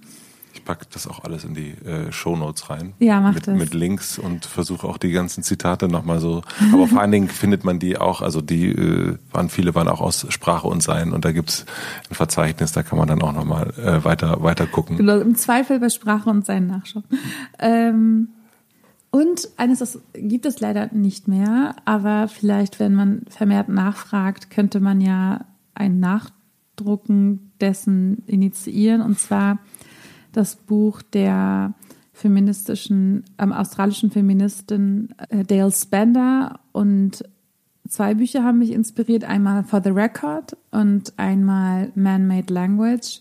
Und ich würde vor allem For the Record empfehlen, weil sie dort die feministischen Theoretikerinnen beziehungsweise ihre Thesen, also die Theorien ihrer Zeit zusammenfasst und dann aber auch beschreibt am Ende, was es mit ihr gemacht hat, diese Frauen und ihre Thesen zusammenzufassen, weil sie hat nämlich allen die Möglichkeit gegeben, noch im Buch, bevor sie es veröffentlicht, darauf zu reagieren.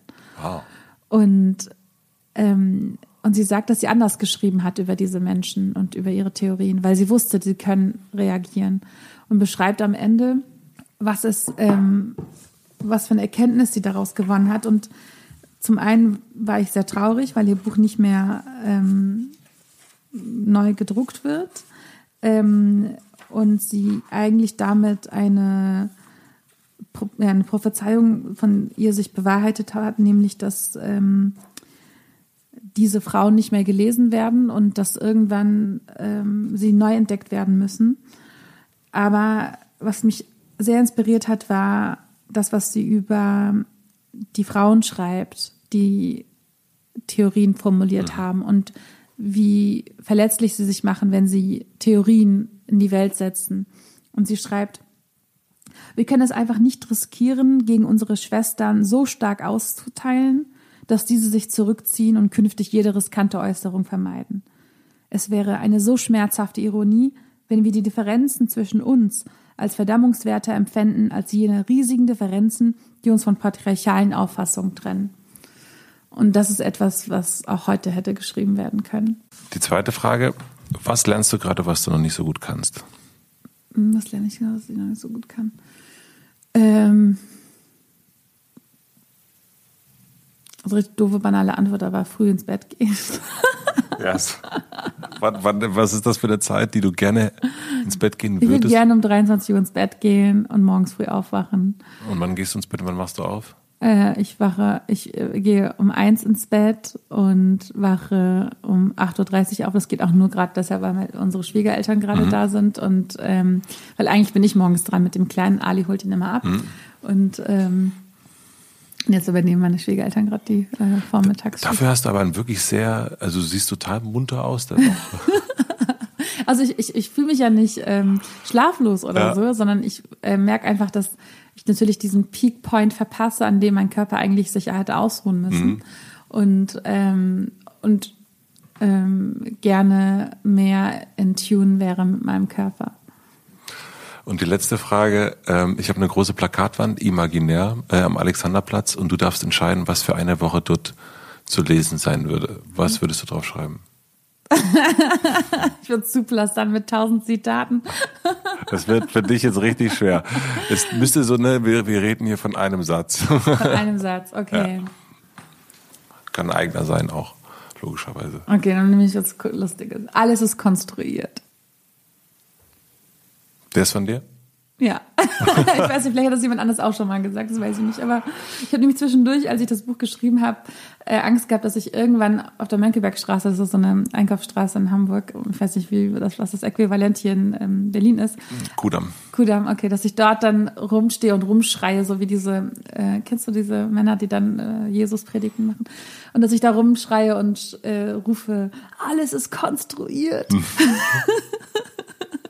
Also das heißt, wir schreiben diese beiden äh, Wörter auch so mit Ausrufezeichen Richtig, dahinter. genau. So ganz groß und so mit Bling und Bling, Neonfarben bling, bling, bling. und Ah. so Augenkrebs. Okay, gut. Ich glaube, jetzt wissen alle Bescheid. Ähm, vielen, vielen herzlichen Dank für deinen Besuch. Ich fand das ähm, ganz, ganz toll und ich habe viel gelernt und ich äh, bleibe weiter noch ein bisschen verunsichert, aber stehe auf beiden Beinen. Das freut mich. Vielen Dank, dass ich da sein durfte. Danke. Danke.